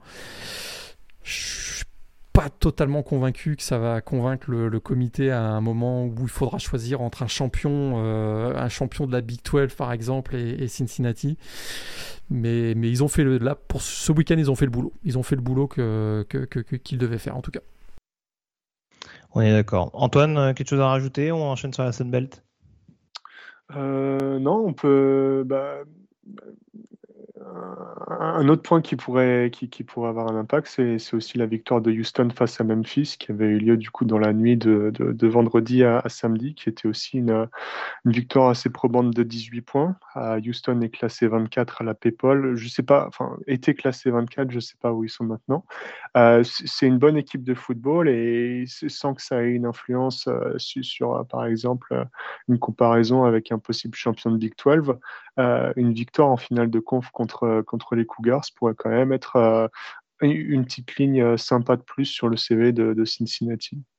Oui, c'est sûr, parce qu'il y, a une bonne attaque à Houston, on l'avait, on l'avait signalé, il y a une défense qui monte vraiment en puissance, notamment avec la D-line. Ça, ce serait pas quand même anodin pour Cincinnati, surtout s'ils gagnent avec la manière de, réussir à dominer Houston. Donc voilà, il y, aura ce petit match piège. Je sais qu'il est cher à Morgan du côté d'East Carolina, dont il faudra se méfier. East Carolina qui a gagné ce week-end. Ils sont troisième hein, dans la AC. Hein. Je, je, dis ça, je ah, dis ils, font, ils font pas une ah, saison affreuse. Hein. tous les fans de Notre-Dame attendent la chute de Cincinnati, on est d'accord. Ah, c'est moche. Il va supporter ici ou juste pour ça, quoi. Ah, c'est pas beau. Mais euh, oui, oui, donc je te rejoins totalement, Antoine. C'est vrai que voilà, ça peut quand même jouer en leur faveur le fait que Houston soit vraiment sur une bonne série et puisse potentiellement, pourquoi pas, intégrer le top 20 euh, lors de la prochaine publication du, comité des, playoffs. Ce sera à surveiller. Euh, dans la Sunbelt, on connaît également la finale. Euh, désormais, alors pour Louisiana, c'était bien assuré depuis bien bien longtemps, vu l'énorme concurrence des Raging Cajuns, notamment dans leur division. Louisiana qui s'est quand même imposé avec la manière hein, contre Liberty en faisant passer notamment un, mauvais match de nouveau à, à Malik Willis. Euh, qu'on a vu pas mal en difficulté comme, euh, du côté d'Oxford il, y a quelques semaines de ça. Euh, ça passe également pour Appalachian State, hein, qui avait, on le rappelle, profité notamment de la défaite de Coastal Carolina la semaine dernière face à Georgia State. les Chanticleers et les Panthers ont gagné respectivement, mais c'est également le cas d'Appalachian State qui s'est imposé à Troy. ça a d'ailleurs coûté sa place à, Chip Lindsay, le, le, head coach des Trojans, qu'on avait mis sur la chaise chaude, je crois, en début de saison, Morgan, si ma mémoire ne me fait pas défaut. En tout cas, il en est pas loin. Il faisait partie de ceux qu'on avait mentionnés, je m'en souviens, effectivement. Et du coup, chaîne 7 qui retrouvera Louisiana, donc pas le fameux Louisiana Coastal Carolina auquel on n'a pas eu droit la saison passée, mais en tout cas, Louisiana chaîne 7, ça nous promet un, duel extrêmement euh, intéressant. Troisième fois, troisième fois en 4 ans. Euh, qu'on a cette finale. Hein. C'était une aberration de voir Coastal Carolina euh, l'année dernière champion. Donc, une, et on rappelle qu'il y, a déjà eu un Louisiana, il y a déjà eu un Louisiana Appalachian State cette saison et Louisiana avait un peu écartelé Appalachian State. oui, tout à fait. Il y a eu beaucoup de rencontres serrées pour Louisiana cette saison, mais ce n'était pas le cas contre, contre Upstate, clairement. on enchaîne sur la suite. Antoine, tu voulais rajouter quelque chose sur la Sunbelt euh, non, mais écoute, très rapidement sur la Sunbelt, euh, peut-être dire un mot sur le fait qu'il y a quand même, euh, enfin, il y aura peut-être un, été assez animé, dans le sens où la Sunbelt va récupérer James Madison, on l'avait annoncé sur Twitter. Et puis mmh au-delà de ça, je pense qu'il y a aussi deux coachs qui, vont peut-être animer le, le, carrousel, mmh à savoir Billy Napier et pourquoi pas aussi Jamie Chadwell. Euh, qu'on ne voit pas forcément durer tant que ça à, Coastal Carolina, qui pourrait avoir de bonnes opportunités. Donc, euh, je pense que c'est deux, trois petites anecdotes euh, à suivre dans les prochains mois. Moi, je ne comprendrais pas que Virginia Tech ne tente pas Billy Napier. voilà. Virginia Napier, ancien coordinateur offensif de Clemson, hein, on le rappelle. Hein, il sort pas non plus de nulle part. Hein, c'est pas genre. Euh, Chadway, il a un parcours un peu plus atypique. Enfin, en tout cas, plus, euh, plus issu de la 1AA, là où était Coastal Carolina il n'y a pas longtemps. Mais bon, Billy Napier, c'est quand même un coach qui a une petite réputation, notamment dans la CC. Donc euh, je te rejoins, ça va être un nom en effet à surveiller dans ce, coaching carousel extrêmement euh, animé. On passe à présent à la Mountain West, pas la Mountain West, à la MAC du coup, parce que c'était les premières rencontres qui étaient disputées la semaine dernière. C'est validé officiellement la qualification de Northern Illinois en finale de conférence. Pour se qualifier, il a fallu aller s'imposer du côté de Buffalo 33 à 27. Donc les Huskies qui valident euh, leur ticket avec une deuxième victoire consécutive. En finale, on ne connaît pas encore leur adversaire officiel puisque Kent State et Miami se sont respectivement euh, imposés et sont toujours en course. Kent State qui s'est baladé du côté d'Akron, victoire 38 à 0. Pour Miami Ohio, il a fallu disposer de Bowling Green 34 à 7. Donc on a vraiment joué les gros cadors de la division Ouest vont réussir à rester encore jusqu'au bout. Et on aura donc ce Kent State Miami Ohio qui euh, déterminera l'adversaire de Northern Illinois dans la conférence MAC. Donc là, clairement, un scénario relativement clair et précis pour tout le monde. N'est-ce pas Antoine, n'est-ce pas Morgan Je sais pas ce que vous avez à dire concrètement sur la MAC. Rien à rajouter. C'est euh, les matchs auront lieu euh, mardi et mercredi pour la MAC. Donc pour bien se chauffer avant Rivalry Week, ça va être parfait. Avant les matchs de jeudi, vendredi, samedi, ça va être parfait. Exactement. Dans la conférence USA, Morgan, on attendait avec énormément d'impatience ce petit UTSA et UAB dans la division Ouest, où UAB devait s'imposer pour euh, conserver ses chances du côté de San Antonio. Ça n'a pas été évident hein, pour les Roadrunners qui ont été euh, pas mal bousculés, notamment par les Blazers, mais UTSA euh, reste toujours invaincu. 11e victoire en 11 matchs cette saison. Et du coup, qualification sans. pas sans trop de surprise en l'occurrence, puisque je viens de le dire, ils ont été quand même un petit peu bousculés mais en tout cas, ça récompense de nouveau un très bel exercice de la part des Texans. Ouais, on a l'impression que c'est vraiment euh, voilà, c'est la, belle histoire de cette une des belles histoires de cette saison, euh, équipe un peu Cendrillon qui se rapproche du top 15 euh, de manière totalement inattendue et effectivement, je crois que face à Uyo et B, ils n'ont pas mené au score avant la dernière seconde où ils ont réussi le touchdown de la victoire sur une passe de Frank Harris pour le Titan Oscar Cardenias. Donc c'est voilà et puis écoute on a rarement vu la, la Modome avec une telle ambiance du côté de San Antonio. Euh, on sent qu'il se passe quelque chose avec, euh, autour des, des Roadrunners euh, au centre du Texas. Et écoute, ils sont toujours invaincus. Hein. Ils font partie des trois équipes actuellement invaincues avec Georgia, avec Cincinnati. Et c'est, je le répète, tout à fait inattendu. Et ils remportent donc à cette, à cette occasion, face à, à l'occasion de ce match face à UAB, le, titre de division Ouest dans la CIUSA. Donc le premier de leur histoire d'ailleurs. Et je le répète, hein, on vous bassine avec Cincinnati, mais le vrai scandale, c'est quand même UTSA qui n'est pas dans le top 4. Et ça, c'est scandaleux en soi. Euh, juste avant, je te laisse donner ton avis, Antoine, juste euh, rappeler qu'au niveau de l'Est, là aussi, on aura une petite finale de division très intéressante à suivre. Euh, puisqu'en l'occurrence Western Kentucky s'est imposé de nouveau face à Florida Atlantic. Large succès d'ailleurs, 52 à 17. Ça va fort en ce moment pour les Halls, hein, puisqu'on rappelle qu'ils restaient sur une défaite notamment contre le Dominion. Là, ils sont ouverts par les, par les Hilltoppers. Marshall, dans le même temps, a déroulé du côté de Charlotte. On aura donc cette finale tant attendue du côté de Marshall, entre Marshall et Western Kentucky, où là encore, le vainqueur affrontera UCSA. Est-ce que tu avais quelque chose à rajouter, Antoine, ou pas sur la CUSA euh, non, bah écoute, euh, en, cas de victoire de Western Kentucky ce week-end, on aura quand même euh, une, finale avec une belle opposition de style, puisque les Roadrunners, voilà, comment dire, jouent, énormément au sol, et puis en face, il y aura Bailey Zapp qui, qui, est quasiment à 5, milliards, enfin 4600 yards et, et 50 touchdowns à la passe. Donc ça, ça peut être un match bien drôle.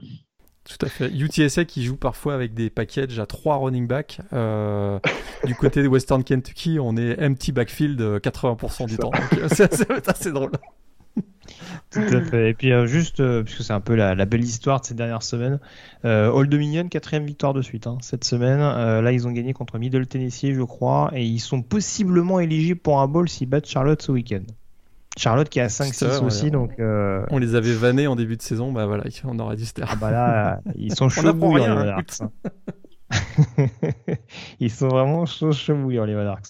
Et puis euh, voilà, tant qu'on parle de la, de la conférence USA, on rappellera également du côté de Southern Miss les petites facéties que s'autorise Will Hall avec notamment euh, voilà, des, des, running backs, des receveurs qu'on fait lancer au poste de quarterback. bon, ça, ça, ça, a souri cette semaine puisqu'ils affrontaient Louisiana Tech où, rien ne va à peu près euh, ces dernières semaines, mais euh, en tout cas, bon, ça permet de tenter de nouvelles choses du côté des, Golden Eagles. Mais la mécanique de Frank Gore, elle était pas, pas si pourrie que ça. Hein. Je sais pas si vous avez vu les, les, passes de touchdown qu'il a envoyées.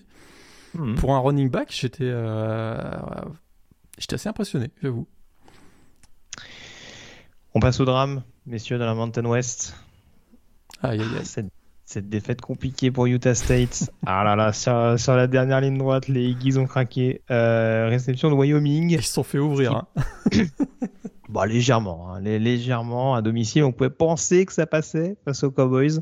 Et la défaite 44 à 17 et ça va devenir compliqué pour Utah State qui conserve ses chances au niveau de la division Mountain. Alors juste pour faire simple, hein, je vais rester sur la division Ouest dans un premier temps parce que là le scénario est également plus évident.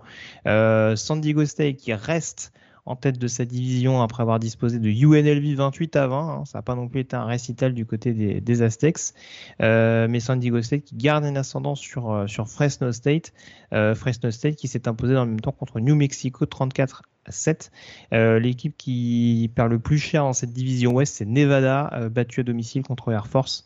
Et du coup, le Wolfpack ne se qualifiera pas pour la finale. C'était eux les finalistes l'année dernière contre San Diego State, hein, je dis pas de bêtises. Hein.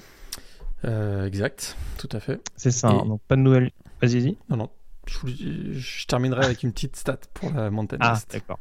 Euh, donc voilà, pas de nouvelle finale en l'occurrence pour le Wolfpack de, de, Carson Strong. Donc ça se jouera entre San Diego State et Fresno State. Dans la, mountain, dans la division Mountain, donc Utah State qui s'incline face à Wyoming. Ça profite donc à Air Force, vainqueur, je le disais, du côté de Nevada. Et ça profite également à Boise State qui revient euh, du Diablo vert, comme on le dit. Euh, victoire donc face à New Mexico 37 à 0. Donc du coup, j'ai dit une bêtise tout à l'heure parce que c'était Fresno State du coup qui ne jouait pas ce week-end et qui avait joué au préalable contre New Mexico, je crois. Ou l'inverse, enfin bref. Bon, en tout cas, tout ça pour dire que du coup, au niveau du classement, donc San Diego State a une fiche de 6-1 dans la division Ouest, devant Fresno State à 5-2. Donc concrètement, San Diego State va affronter en plus Boise State ce week-end. Ça va être extrêmement intéressant puisque Boise State est leader de la division Mountain avec une mhm. fiche de 5-2 à égalité avec Utah State et Air Force dans cet ordre-là. Ça veut dire concrètement que le vainqueur de San Diego State Boise State sera forcément qualifié pour la Mountain West. Si San Diego State veut se qualifier, il faudra ou s'imposer ou espérer une défaite de Fresno State dans la division Ouest. Pour Boise State, il faudra gagner. Si Boise State s'incline, il euh, faudra espérer une défaite des deux autres, bien entendu. Si l'un des deux autres gagne, c'est celui, euh, c'est celui qui gagne qui sera qualifié pour la finale. Si les deux s'imposent, c'est Utah State qui euh, rejoindra le vainqueur de la division Ouest en finale. J'espère que j'ai été relativement clair dans les différents scénarios. Complexe, situation complexe, mais tu l'as bien expliqué. Air Force qui n'a jamais gagné le titre de champion de la Mountain West d'ailleurs. Ah bah, en tout cas, ils sont euh, chauds bouillants. Hein. Ils, ont, ils ont quand même battu et Boise et Nevada à l'extérieur cette saison. Tout à fait. Et c'était pas innocent, ma remarque. Attention Air Force d'ici la fin de la saison. Très bien. Ah, pour un bol majeur, j'y crois à fond. à trois défaites, ça va être chaud. Mais... oui, je pense aussi. Antoine, un truc de spécial à dire sur la Mountain West ou on enchaîne? Euh, peut-être la saison, je pense, ratée de Nevada quand même, qui, qui là est à 4-3 et les trois défaites se sont terminées en deux points. Donc euh, tu dis qu'à peu de choses près, euh, Nevada aurait pu se retrouver voilà, avec une ou deux défaites en moins, voire éventuellement invaincu, sachant qu'ils ont effectivement ce, possible prospect pour la draft au poste de quarterback. Donc on ne peut pas s'empêcher qu'ils ont peut-être manqué le coche cette année. C'est sûr. Et du côté de Du côté des indépendants, euh, Notre-Dame s'est baladé contre Georgia State, victoire 55 à 0 et BYU également, qui a disposé de Georgia Southern. On parle beaucoup de BYU cette saison, en l'occurrence qu'ils ont peut-être un calendrier un peu moins euh, foufou que ces dernières années, encore que hein, ils ont quand même commencé notamment, ils ont quand même battu Utah en début de saison, Arizona State, euh, il y a cette défaite contre Boise qui, qui, leur, coupe, qui leur coûte un petit peu. Mais voilà, très belle campagne de nouveau pour les joueurs de Kalani Sitake avec 9 victoires et 2 défaites. Euh, eux qui figurent a priori euh, toujours à la 14e place en attendant le prochain comité des playoffs. Euh, Morgan, tu la vedette sur cette chronique, ton top 3 de la semaine. Top 3, bah, à revoir Nevada Air Force, on vient d'en parler, beau suspense jusqu'à la fin. Alabama, Arkansas, moi j'ai trouvé que c'était un bon match, euh, plein de belles choses, plein de big plays, euh, assez intéressant. Puis le dernier match, euh, bah, vous pouvez faire comme, comme Victor Rouillet qui se passe ce match en boucle depuis 48 heures. UCLA, USC, on n'a même pas parlé de UCLA, USC à l'occasion de ah, ce, podcast. J'ai trop de respect pour les fans de Southern Cal. Victoire de UCLA, large victoire de UCLA, mais du spectacle quand même. Beaucoup de spectacles, des big plays, des playmakers, des trucs incroyables. Le score et la différence est assez large, mais un UCLA USC, c'est quand même pas si mal. Tout à fait, on est, on est d'accord. Beaucoup de force de, de UCLA, même si ce sera insuffisant en l'occurrence pour aller chercher la finale de euh, conférence. Juste un dernier petit mot avant qu'on enchaîne. On parlait du coaching carousel. Morgan, je crois que c'est une nouvelle qui est tombée il y a peu de temps. Euh, UMass a donc un nouvel head coach en vue de la saison prochaine pour remplacer Walbell. C'est même le retour de Don Brown, qui avait été coach. Euh, le très jeune Don Brown. Tout à fait. Écoute, euh, il disait qu'à 68 ans, je crois, il voulait un dernier défi. Il, a, il, a, il en a un beau là. Il est servi, il, en a, il est servi parce qu'il va falloir. Euh, bah, voilà, euh, l'avenir de UMass d'ailleurs est assez euh, incertain. Donc, écoute, bon gros défi. il a signé un, contrat de 5 ans. Donc, écoute, retour de Don Brown, lui qui a été, hein, qui est actuellement le coordinateur défensif à Arizona, qui a été du côté de Boston College et plus récemment du côté de Michigan comme coordinateur défensif aussi. Oui, tout à fait. Éminent euh, coordinateur défensif, même si c'est vrai que voilà, sa, fin de passage à Michigan a été un petit peu compliquée. On voit que ces dernières semaines, du côté d'Arizona, il y a quelques petites euh, choses qui se mettent en place. Voilà, après, euh, c'est vrai qu'en effet, son passage du côté de ça n'avait pas non plus été. Mais voilà, après, UMass, ça reste UMass. Hein, c'est pas... Je sais que tu diras plus facilement du mal de UMass que de Yukon. Mais on continue en tout cas sur les signatures assez glamour, hein, parce que on, rappelle qu'on est Jim Mora à Yukon. Je sais pas si on l'avait précisé, mais on a quand même Clay Elton à Georgia Southern. non Tout à fait. Eh, on, a du glams quand même, même dans les, même dans les plus petites conférences indépendantes et, euh, du groupe of five. Donc euh, ça va nous donner des, une saison 2022 assez intéressante à suivre, à n'en pas douter. On passe à présent, messieurs, à la chronique draft. C'est parti.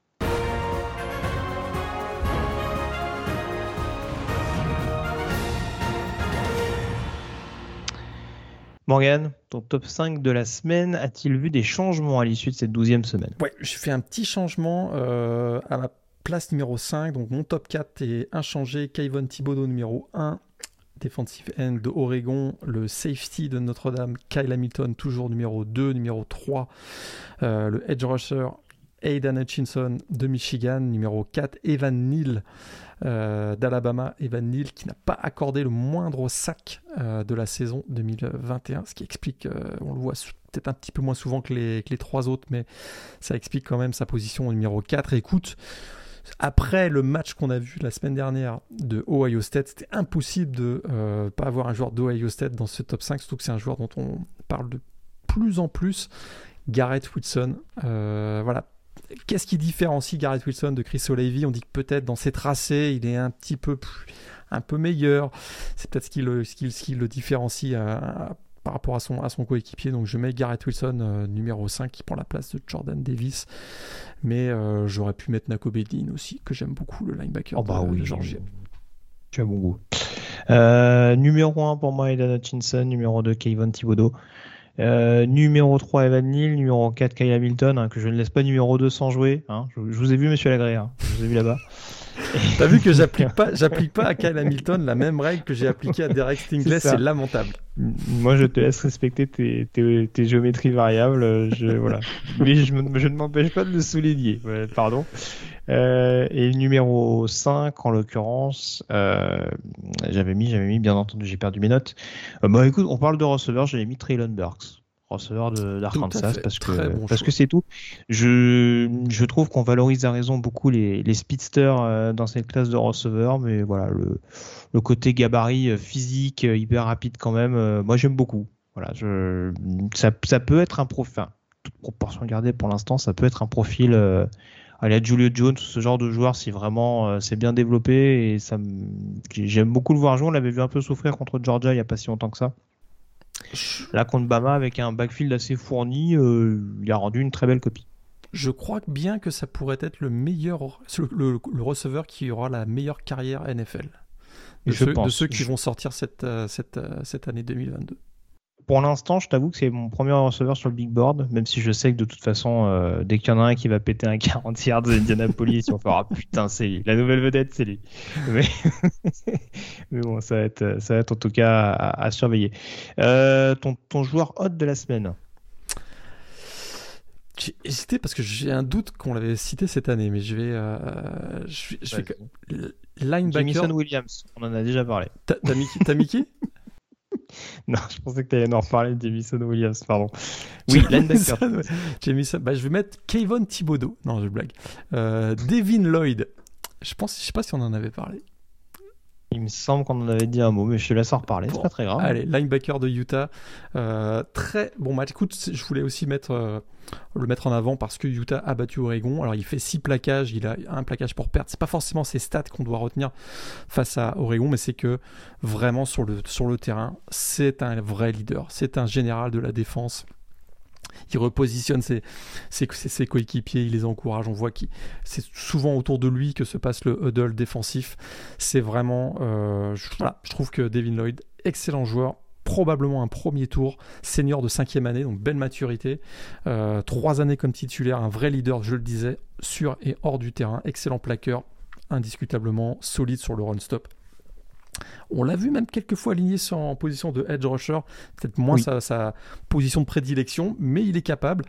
Euh, en tout cas, ce qui est clair, c'est qu'il possède le gabarit pour être, euh, je crois, un premier tour de draft euh, ah NFL bah, en, 2022.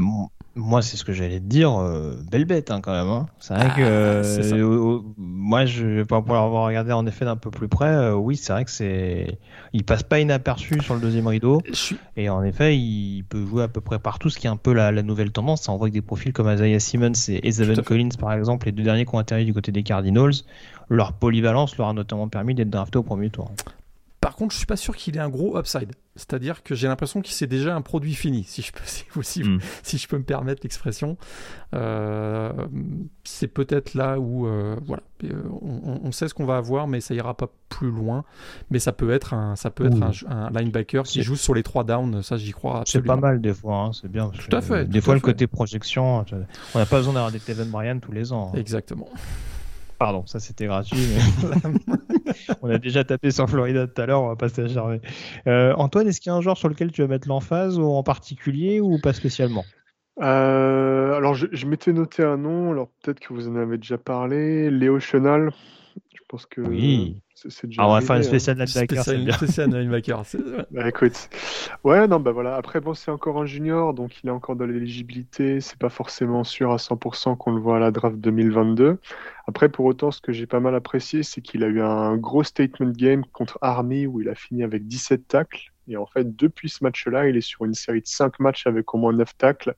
Et puis, tu parlais de général, c'est effectivement aussi euh, un leader vocal de cette équipe de Wisconsin avec une défense retrouvée et qui, je pense, euh, participe très clairement au, succès de, cette deuxième partie de saison des, des Badgers. Donc euh, voilà, Léo Chenal aussi un nom à retenir, je pense.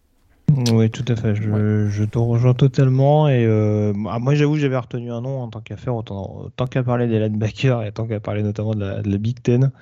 Euh, bah, un petit mot quand même pour Jack Campbell qui est en train de nous faire une saison absolument dingue du côté euh, du côté d'Iowa. Euh, énorme depuis le début de la saison, notamment sur le run stop. Hein. Il a franchi la barre des, des 100 plaquages cette saison. Ce qui n'est pas totalement anodin. Et surtout, on se rend compte malgré tout que c'est pas le run stopper typique comme on peut le voir du côté d'Iowa. C'est aussi un joueur qui sait être performant en termes de couverture. Six passes défendues depuis le début de la saison. C'est lui qui valide le pick 6 de la victoire contre, contre Illinois ce week-end. Donc euh, voilà, ça contribue également à montrer que voilà, on n'est pas face à un linebacker unidimensionnel et qu'en effet là aussi je vais le citer, hein, Morgan l'a fait tout à l'heure, mais voilà, mon, grand camarade Victor Roulier, je sais, aime beaucoup ce, joueur et voilà, je, le rejoins de plus en plus en voyant le volume qu'il est capable d'avoir et voilà, surtout quand on voit que le stop euh, n'a pas assez ses lettres de noblesse en NFL, c'est important de remettre les linebackers au cœur du débat je pense. Je sais pas pourquoi je parle comme ça, sûrement parce que c'est les élections dans peu de temps. Vous excusez. Bon, on a fait le point sur la chronique draft. En tout cas, euh, messieurs, on peut désormais s'intéresser à ce qui nous intéresse, à ce qui intéresse l'ensemble de, nos auditeurs, nos millions d'auditeurs. Euh, c'est parti pour la preview FCS.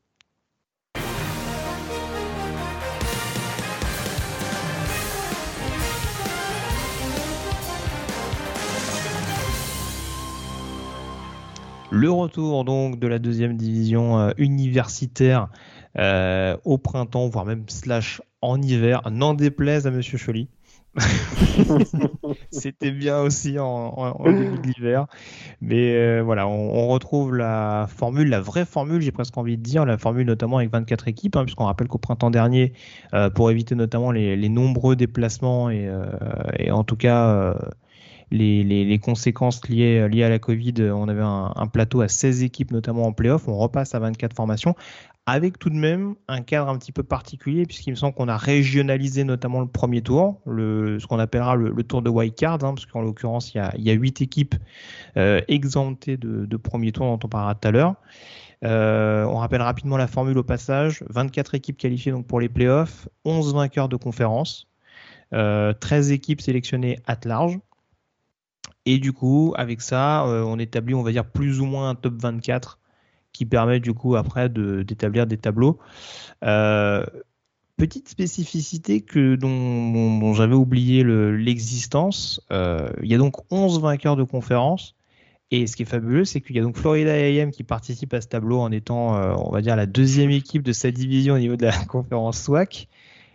Donc on rappelle que le, vainqueur de la conférence SWAC ne joue pas les playoffs, puisqu'en l'occurrence, il y a une finale de conférence SWAC qui se dispute, qui se dispute ce week-end. Ça nous intéresse aussi parce que c'est l'équipe de Dion Sanders, Jackson State, qui participera à Morgan. Tout à fait. Et d'ailleurs, la, participation de Florida AM, euh, je crois que c'est la première participation de la SWAC depuis 1979, si je ne me trompe pas. Euh, parce qu'effectivement, euh, la SWAC ne participe pas aux playoffs habituellement, parce que le champion est déterminé généralement le week-end du premier tour, puis que de toute façon, derrière, il y, a il y a un match entre la SWAC et la MEAC aussi, et que généralement, la deuxième meilleure équipe de la SWAC n'est jamais retenue pour les playoffs Mhm. C'est pas le cas cette saison. Donc on, a, on va se retrouver avec euh, Florida AM, effectivement. Bien. S'ils sont champions à l'issue de la saison, euh, on tirera peut-être tes conclusions. Euh... Ah, pas ton braquet tout de suite. Hein, T'as vu contre qui joue le premier tour euh, Good luck. on verra, on verra. Oh, ils vont nous survendre encore un quarterback, j'en suis sûr. Je le vois venir à des kilomètres.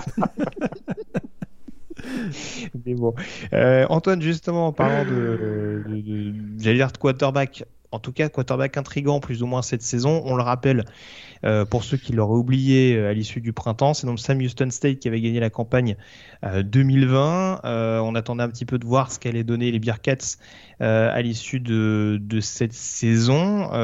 ça reste très bien placé. Ils sont numéro 1 d'ailleurs, je crois, au niveau du tableau. Je vais pas dire de conneries. Attends, toc, toc, toc, toc, toc, Oui, c'est ça, ils sont numéro 1. J'avais un gros doute avec North, Carolina, avec North Dakota State, pardon mais en l'occurrence le Bison qui a une défaite au compteur, donc euh, qui a joué en, sa défaveur.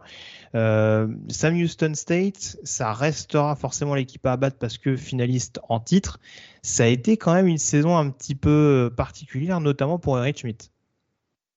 Oui, ouais, effectivement. Eric Schmidt qui a, qui, a manqué un petit peu de temps de jeu. Et puis c'est vrai que pour le programme de Sam Houston, c'est une saison aussi un petit peu particulière euh, puisqu'en amont de la saison, il y a déjà eu quelques realignments. Euh, Sam Houston, qui jouait l'an dernier en conférence Southland, a joué dans cette euh, conférence éphémère à WAC Assen, qui, était un petit peu particulière, que, Jacksonville State avait aussi rejoint notamment. tout ça pour annoncer il y a quelques semaines qu'ils allaient partir, qu'ils allaient faire le grand saut et qu'ils allaient finalement atterrir en FBS en 2023, il me semble. Donc il leur restera encore une campagne à l'issue de cette saison mais oui, effectivement, pour autant, c'est l'équipe à abattre dans le sens où euh, Sam Houston finit la saison invaincu à 42 points marqués par match en moyenne pour seulement 18 encaissés. Donc ils ont très clairement roulé sur tout le monde, notamment sur euh, Jacksonville State qu'ils avaient réussi à battre 42-7. Et puis il y avait aussi une grosse victoire 52-14 face à South Eastern Missouri, qui est, qui est quand même euh, voilà, un, petit nom à l'échelle de la, de la FCS.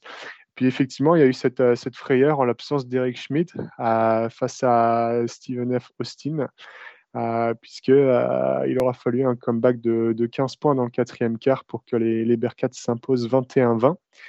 Donc voilà, les Bearcats, normalement, bon, arrivent en pleine possession de leurs moyens au bon moment au niveau des playoffs. C'est très clairement le site numéro un et de loin. Et puis, écoute, l'équipe à abattre. Euh, au-delà de ça, il récupère quand même aussi énormément de, voilà, de, returning starters par rapport à l'an dernier, dont on avait parlé dans, les, podcasts l'an dernier, notamment euh, le running back euh, Ramon Jefferson, qui est pas loin des milliards au sol, et puis surtout 11, touchdowns voilà, au sol également, et puis ce duo de, receveurs qui marche très bien, Ife ADI, et puis Jacques Zezard, qui cumule pour milliards à la passe, et puis 13 touchdowns. En défense, on a, pas, on a aussi effectivement le defensive lineman euh, Jari qui, qui, sera présent. Donc voilà, une équipe euh, qui est dans la continuité par rapport à ce qui se faisait l'an dernier et qui a aucune raison de, de chuter trop tôt euh, dans, ce, dans ce tournoi éliminatoire. Tout à fait. Morgan, un petit mot avant qu'on dresse une liste de possibles outsiders pour les, pour les Bearcats?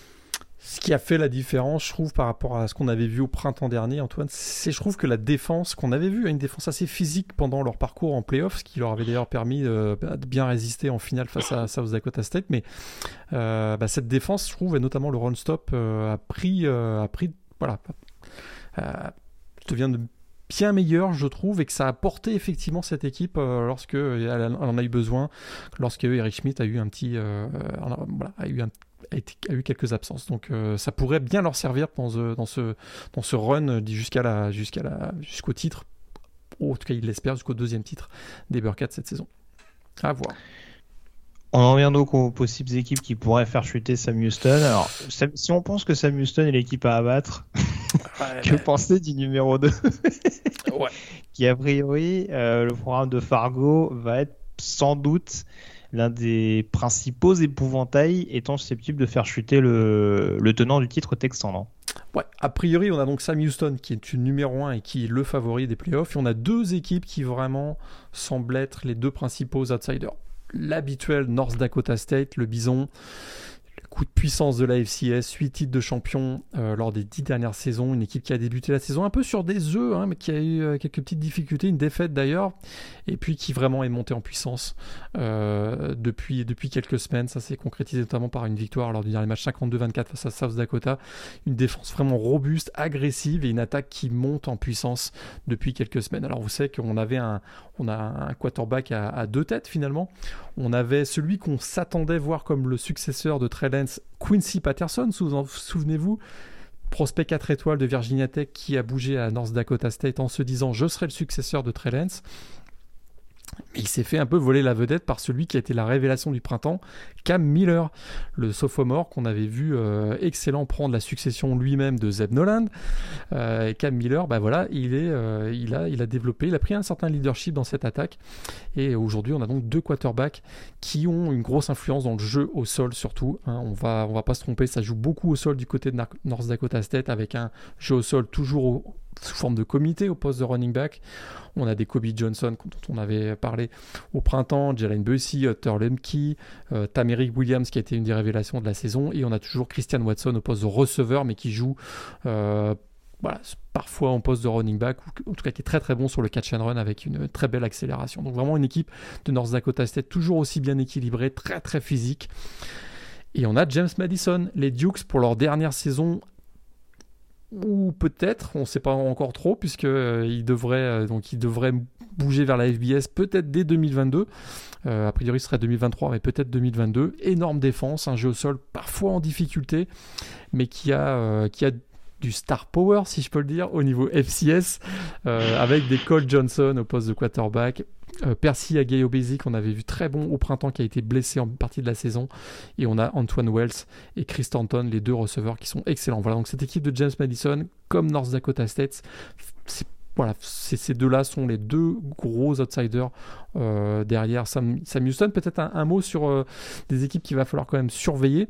On a Sacramento State qui a été la belle surprise dans la Big Sky, qui a réussi finalement à détrôner pour le titre de champion de la Big, Sky. Hein. Dans la FCS, on a deux grosses conférences, la Big Sky et la Missouri Valley. Il y a la CAA aussi qui va sur la côte est, qui va qui fournit souvent de très bonnes équipes pour les playoffs. Ça a été un petit peu moins bon cette année. Donc on a le Big Sky et la euh, Missouri Valley. Et donc Sacramento State a été champion de la, de la Big Sky, euh, passant devant Montana, Montana State, euh, Eastern Washington et UC Davis notamment. Donc à, surveiller cette équipe de Sacramento. C'était un peu intergroupé. Hein. tout à fait. Sacramento State d'ailleurs avec 4 avec Montana 6 et Montana State 8. A priori, même, je pense que euh, c'était qui les quatrièmes? C'était tac tac tac tac. Je ne rappelle plus exactement, mais oui, ils ne devaient pas être très très loin du top 8 euh, en l'occurrence ceux qui. Exactement. Ceux qui suivaient euh, derrière. Juste rapidement, on finira, on surveillera Villanova, l'équipe de donc, la fac de la banlieue de Philadelphie, avec un, un, très bon quarterback Daniel Smith et son receveur des Ray John Pringle. Puis ils, bah, ils ont gagné à James Madison d'ailleurs. Exactement, tout à fait. La seule défaite de James Madison cette saison euh, face, à, face à Villanova. Et puis donc, à surveiller Montana State, les Bobcats, avec leur euh, bon quarterback Matthew McKay et le receveur euh, Lance McCutcheon. Puis là, je parle pas de peut-être l'équipe qui est le gros épouvantail de ces playoffs. Eastern Washington. Ah, ça y est, ça, y est, ça va, ça va nous... Oui. Attention. Ça, va nous survendre un autre QB, ça promet. Eric, Eric Barrière, attention. Eric Barrière, ah, euh, Talolo, Lou Jones, ces deux-là peuvent mettre le feu à ces playoffs FCS, je vous l'annonce. Bah alors écoute, on, va donner rapidement le programme. Euh, je l'ai dit, donc ça va commencer avec 8 rencontres déjà ce week-end. Ça va nous permettre de donner un bracket rapidement. Euh, ça va commencer. Euh, bah, je vais pas forcément donner les horaires. Hein. Euh, on va donner tout à l'heure des horaires sur la, sur la preview euh, de 1A, donc je vais pas vous embrouiller non plus. concrètement, on aura Incarnate World qui affrontera Stephen et Faustin. le vainqueur de ce match-là affrontera Sam Houston State au prochain tour. On aura Missouri State, coaché par Bobby Petrino, qui affrontera Tennessee Martin. Le vainqueur affrontera Montana State. On aura Holy Cross contre Sacred Heart. Euh, le vainqueur affrontera Villanova. Euh, on aura un bouillant South Dakota State UC Davis où le vainqueur retrouvera Sacramento State. Euh, South Dakota affrontera Surfern Illinois, deux équipes de la même conférence qui ne se sont pas affrontées cette année. là aussi, ça offre une rencontre, ça peut nous offrir une rencontre assez indécise. Hein. On se rappelle du match de South Dakota, notamment avec la, la Maria et la victoire face à South Dakota State en fin de saison régulière. Euh, le vainqueur de cette confrontation entre South Dakota et, Southern Illinois affrontera North Dakota State au prochain tour.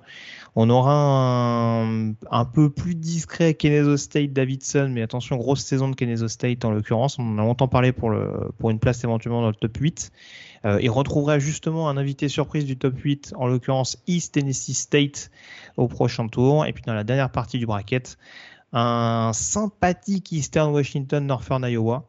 Euh, Northern, Iowa, pour bien se situer, hein, ils ont eu un calendrier de dingue en 2021. Euh, ils ont réussi quelques coups de force. Hein. Ils n'ont pas une fiche très flatteuse, je crois que c'est une fiche de 6-5 à l'arrivée, mais avec un calendrier qui était vraiment pas simple, ils ont quand même réussi quelques coups de force. Donc euh, Eastern Washington contre Northern Iowa, le vainqueur affrontera Montana. Et on aura donc le fameux Southeastern Louisiana Florida AM euh, dont vous nous parliez tout à l'heure, où le vainqueur affrontera James Madison. Donc on a une partie de bracket assez sympa en l'occurrence sur, cette partie-là euh, du tableau. Morgan, donne-nous rapidement ton bracket avant qu'on en arrive au Final Four. Eh bien, avant les, avant les quarts de finale, je vois deux surprises. Je vois South Dakota State se taper Sacramento State. Donc, j'y crois pas du tout aux Hornets dans ces playoffs. Je pense que l'effet expérience va jouer en faveur des Jackrabbits. Euh, et je vois, vous l'avez compris, une victoire de Eastern Washington face à Montana. Alors, si je donne mon bracket pour le top, pour, le, pour les quarts de finale, je vois Sam Houston battre Montana State. Je vois Villanova battre South Dakota State. Je vois James Madison battre Eastern Washington dans un match explosif. Et je vois North Dakota State battre East Tennessee State. Ce qui nous donnerait en demi-finale Sam Houston qui battrait Villanova, North Dakota State qui battrait James Madison. Et tout ça pour arriver Et, tout ça pour arriver à une finale 1-2 et ce serait North Dakota State qui battrait Sam Houston cette année. Euh, très bien. Ok, bah écoute, euh, moi je t'avoue que Sam Houston, je sais pas, j'ai du mal à les voir aller au bout. Euh, il y a une équipe dont on parle assez peu, une équipe qui pour moi peut être un vrai poil à gratter cette saison, euh, c'est Missouri State. Ils ont, ils ont emmerdé d'ailleurs North Dakota State euh, sur leur confrontation directe, hein, puisqu'il me semble qu'ils menaient à l'entame du dernier quart face au, face au programme de Fargo. Euh, il y a cette défaite qui fait un peu tâche face à Youngstown State. Hein. En même temps, les Penguins cette année, c'est une fiche catastrophique, mais c'est des victoires un petit peu, un petit peu sympas à exhiber. Euh, mais Missouri State, je sais pas. S'il y a bien un match, je me suis pris la tête, c'est sur le Montana State, Missouri State, euh, potentiellement du deuxième tour. Euh, et du coup, si on en arrive en quart de finale, je vois quand même Missouri State s'imposer contre Montana State. Et je vois même Missouri State taper Sam Houston. Oh putain. Tout à fait. Et je te rejoins par contre sur South Dakota State qui bat Sacramento State. Et je vois même South Dakota State battre Villanova pour avoir une demi-finale entre South Dakota State et Missouri State. Euh, dans l'autre Missouri Valley euh, all the way. dans l'autre partie de tableau, euh, je vais pas être très original, North Dakota State qui se qualifie en battant East Tennessee State que je vois quand même bien performer avec un avec leur gros jeu au sol. dans la dernière partie de tableau, je me suis bien gratté la tête, mais je pense que Florida AM, alors vous en parliez tout à l'heure, Southeastern Louisiana, Florida AM, on a donc le quarterback le plus productif côté Southeastern Louisiana avec Cole Kelly. Euh, Cole Kelly, pardon, et euh, côté Florida AM, on a le meilleur sacker de la saison avec Isaiah Land. Donc il y a quand même, et de toute façon ça a été assez symbolisé, hein, la défense de Florida AM contre l'attaque de Southeastern Louisiana. On va avoir un beau match-up. Je pense qu'on peut avoir un, même type de match-up entre Montana et Eastern Washington en l'occurrence au, deuxième tour. Euh, mais du coup, j'irai avec euh, une demi-finale euh, qu'opposerait donc North Dakota State à Eastern Washington. Que je vois éventuellement battre Montana, voire James Madison pour qui j'ai un petit peu de mal. Je pense que je pense qu'Eric Barrière en effet peut faire des miracles face, aux grosses défenses que représentent Montana et James Madison. Et, du coup, je mettrai victoire de North Dakota State contre Eastern Illinois, contre Eastern Illinois, contre Eastern Washington, pardon. Et euh, du coup, pour l'autre demi-finale, je mets une victoire de South Dakota State contre Missouri State. Finale North Dakota State, South Dakota State, victoire de North Dakota State. Antoine? Euh, Alors, bah écoute, euh, donc pour le quart duo, effectivement, euh, je vois pas non plus. Euh, j'avais envie de mettre des upsets et je pense qu'il y aura des upsets très mm. clairement. Euh, je crois pas non plus à Sam Houston. Alors peut-être que je me plante dans les grandes largeurs. Par contre, je les vois pas perdre contre Missouri State, mais contre Montana State. Mm. qui est une équipe qu'on n'a pas pu scouter au printemps parce qu'ils bah, n'ont pas joué, ils ont opt-out. Euh, mais c'est quand même intéressant de noter que cette année, Montana State, c'est une équipe qui n'a encaissé plus de 20 points qu'une seule fois dans la saison. Ils n'ont pas été loin de créer un upset contre Wyoming. Et surtout, pour moi, ils ont eu une statement win euh, du côté d'Eastern Washington à l'extérieur en les battant 23-20. Et pour moi, c'est typiquement le genre de match qui, devrait compter euh, au moment de faire ce bracket. Donc, Équipe emmenée par Matthew McKay, ancien quarterback de, de State, si je ne me trompe pas. Absolument. Donc euh, Montana State sera le, premier euh, demi-finaliste. Euh, en bas à gauche, je verrai bien du coup South Dakota State effectivement battre successivement UC Davis, Sacramento State, puis Villanova comme toi Greg pour, aller en demi-finale. Ensuite de l'autre côté, moi je vois NDSU battre Kennesaw pour le coup, je crois beaucoup en le quarterback euh, double menace des, des qui est euh, Xavier Shepard, qui est donc un sophomore qui est responsable de 33 touchdowns, dont 19 au sol. Je pense que c'est voilà, une attaque qui est très habituée à la triple option et qui a trouvé voilà, le, le, bon quarterback pour mettre en musique tout ça. malgré tout, NDSU passerait et affronterait du coup James Madison, euh, Cole Johnson, sur lequel on a pas mal tapé euh, le, au printemps précédent, euh, se retrouve cette année avec 2900 yards, 32 touchdowns et seulement deux interceptions. Euh, J'ai pas particulièrement envie de parier sur contre justement Cole Johnson et effectivement James Madison qui a suffisamment d'expérience, voilà, qui, qui, connaît les playoffs comme, comme, sa poche.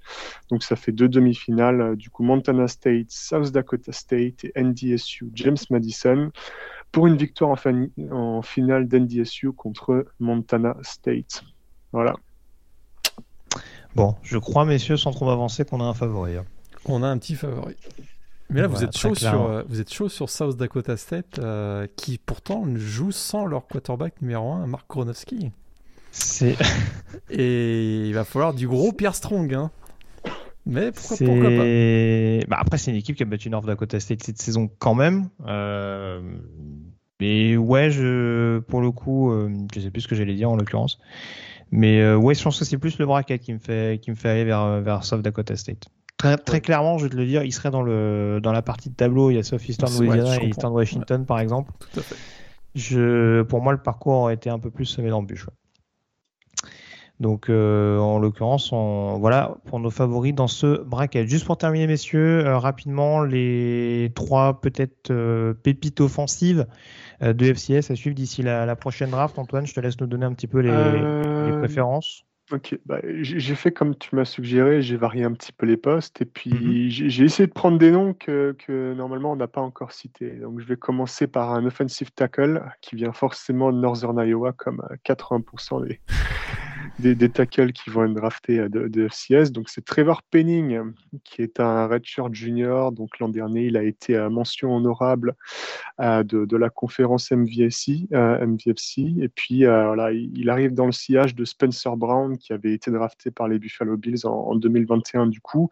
C'est un joueur qu'on devrait voir normalement au Senior Bowl et qui a, est attendu au deuxième, voire troisième round, qui est probablement dans le top 5, voire dans le top 10 étendu voilà, au niveau des, des, des linemen offensifs.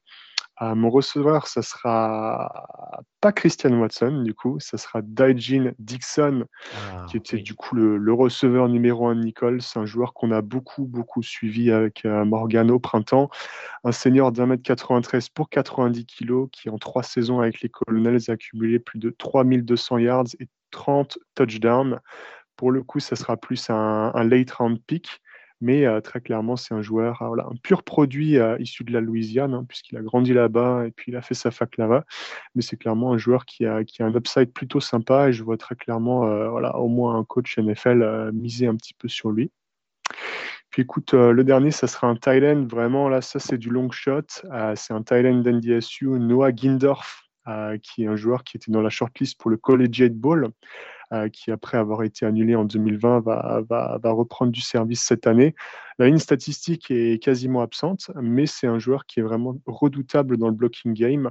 Euh, Morgan parlait un petit peu de, de, de l'attaque la, de, au sol d'NDSU et si elle fonctionne aussi bien, c'est parce qu'ils ont aussi une belle paire de Thailands, donc euh, Noah Gindorf et puis aussi euh, Josh Babich qui font un superbe travail en termes de blocking. Et puis Noah Gindorf, pareil, c'est le genre de joueur qui, qui, qui, par exemple, euh, Belichick euh, compatible, si je puis dire. Voilà. Très bien, bah écoute, parfait. Euh, Morgan, tes trois préférences défensivement pour les pépites à venir, euh, potentiellement lors de la prochaine draft Ouais, tout à fait. Alors, je vais commencer par un defensive back, Marquis Bell. Justement, tu parlais de Florida AM. C'est très clairement voilà, l'un des gros, gros leaders de cette équipe de Florida AM. Joueur de grande taille, une excellente couverture de son poste donc de, de, de safety, une très belle capacité de réaction, très costaud sur le man Vraiment, il a un gabarit NFL. Et puis, euh, on, l'avait vu être très bon cette année dans un match face à une équipe FBS, face à South Florida, où il avait réussi 15 plaquages, euh, euh, un fumble, il avait réussi un sac. C'était vraiment il un match qui lui avait vraiment permis de, de, se faire connaître au niveau par les équipes FBS et il a continué sur cette lancée sur ça, tout, au long de la, tout au long de la saison. Donc Marquis Bell, safety, plutôt un strong safety d'ailleurs, euh, du côté de Florida AM. Après, je vais aller sur la ligne défensive Isaiah Chambers de McNeese State, ancien prospect 4 étoiles, qui a eu un parcours un peu chaotique. Il a été recruté par TCU, puis il a été transféré à Houston en 2019. Il était d'ailleurs le meilleur sacker des Cougars à l'époque, mais il a complètement explosé. Et ensuite, il a donc été transféré du côté de McNeese State. Et euh, il, a, écoute, il a complètement explosé en 2020. Deuxième meilleur sacker de l'équipe. Euh, euh, meilleur sacker de l'équipe et deuxième meilleur sacker de la FCS. Il a continué lui aussi avec une excellente saison. Alors c'est vraiment un pur pass rusher, probablement un joueur qui sera plutôt un spécialiste des troisième down dans la, dans la NFL. Mais euh, bah, écoutez, Isaiah Chambers, defensive end, donc McNeese State. Et je termine avec un autre defensive euh, end, DJ Coleman de Jacksonville State, qu'on ne verra pas pendant les playoffs. C'est pour ça que j'ai un peu hésité à, choisir. Mais un joueur que j'avais beaucoup, beaucoup aimé au printemps et qui a lui aussi euh, voilà, une grosse capacité à aller chercher euh, les quarterbacks dans le backfield euh, offensif. Donc DJ Coleman très athlétique, le defensive end de Jacksonville State. Donc j'ai un peu triché. Alors si, je, si vous voulez voir un joueur, que, un joueur de, pour la draft qu'on a vu pendant le... qui jouera les playoffs, peut-être Jared Brinkman, le defensive tackle de Northern Iowa. Même si je pense que son mm. parcours sera assez, assez court. Oui, bon après, voilà, faut, essayer de voir si on peut retrouver des, des matchs éventuellement de, Coleman, mais voilà. En l'occurrence, David Dixon dont nous parlait, euh, dont nous Antoine tout à l'heure, bon, Nicole c'est pas qualifié pour les playoffs, mais c'est sûr qu'il y a, c'est un, un énorme, un énorme talent, donc euh, voilà, c'est, bien aussi de pouvoir les suivre un, petit peu, euh, un petit peu plus attentivement, notamment dans, le processus draft quand, quand il se présentera, voire au Senior Bowl. Enfin, je sais pas s'ils sont tous seniors en l'occurrence. Euh, je ne sais pas s'ils seront appelés, il y en a déjà quelques-uns euh, qui reçoivent leurs invitations euh, ces dernières heures, donc voilà, ce sera en effet à, scruter d'assez près. On a fait le tour en tout cas sur ces prévues FCS, messieurs. On termine dès à présent avec la preview de la 13e semaine de saison régulière.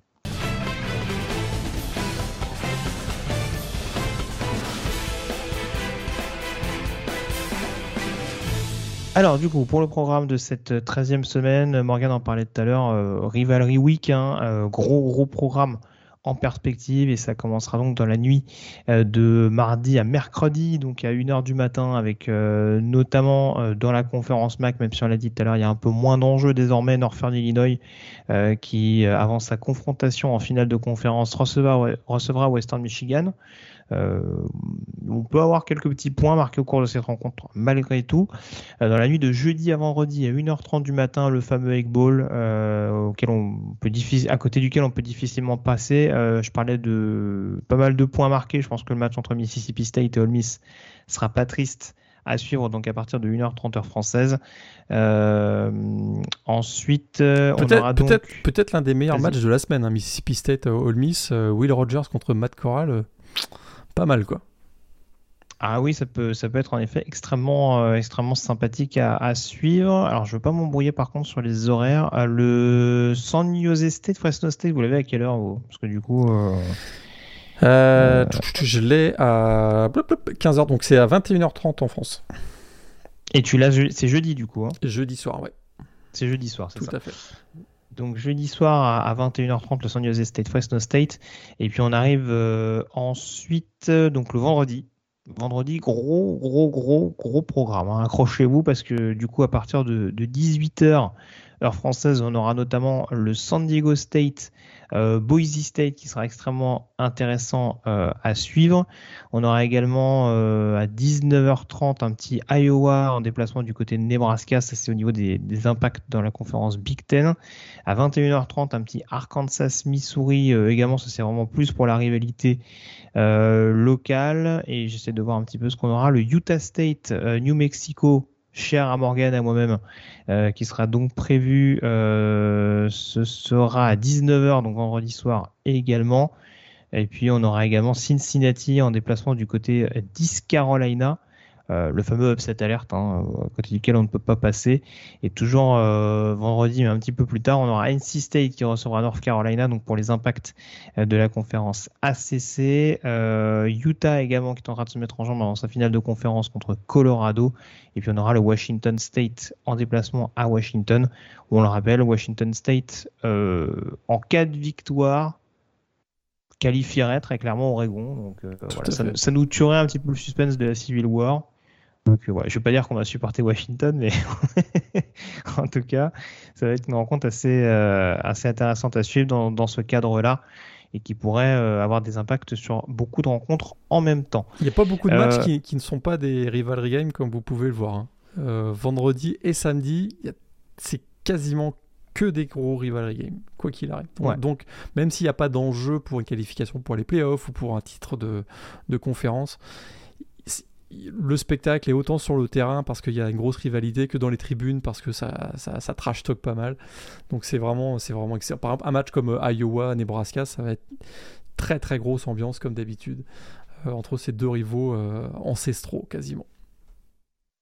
Tout à fait. Donc en tout cas, un petit peu. Donc ça, ce sera donc pour le samedi. En l'occurrence, euh, Morgan l'a dit, il va y avoir beaucoup de confrontations, mais en tout cas, je vais rester sur les matchs vraiment les plus intéressants euh, à suivre en termes d'enjeux. Euh, à 21h30 samedi soir, on aura par exemple un petit Marshall Western Kentucky. Ça, c'est au niveau de la conférence USA.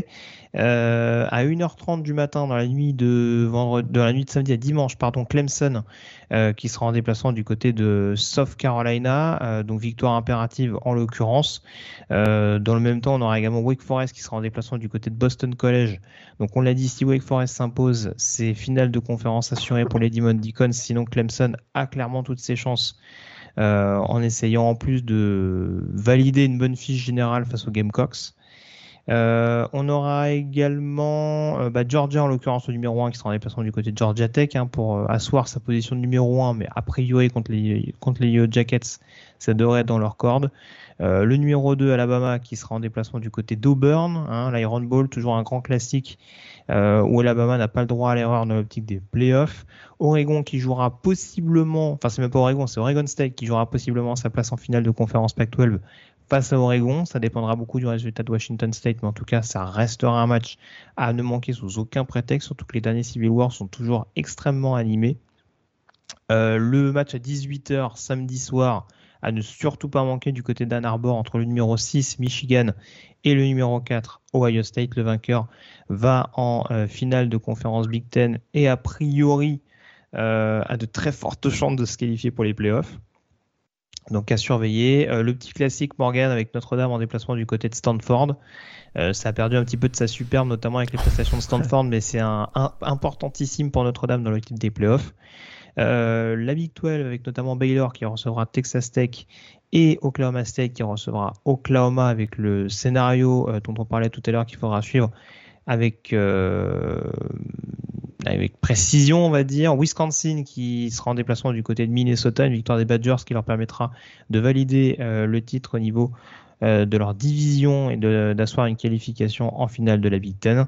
Euh, un petit Florida, Florida State, t'en parlais tout à l'heure, Morgan, deux équipes à 5-6, malheur vaincu, parce que du coup ça va dire pas de ball à l'issue de cette saison. On aura le Kent State, Miami, Ohio pour la finale de division. Le vainqueur se qualifie pour la finale euh, de la Mac. Et puis en l'occurrence, qu'est-ce qu'on a un petit peu plus tard Que j'essaie de voir ça? Je crois qu'on a fait globalement le tour sur les principales affiches. Mais euh, voilà, en tout cas, euh, beaucoup, beaucoup, beaucoup de choses à suivre.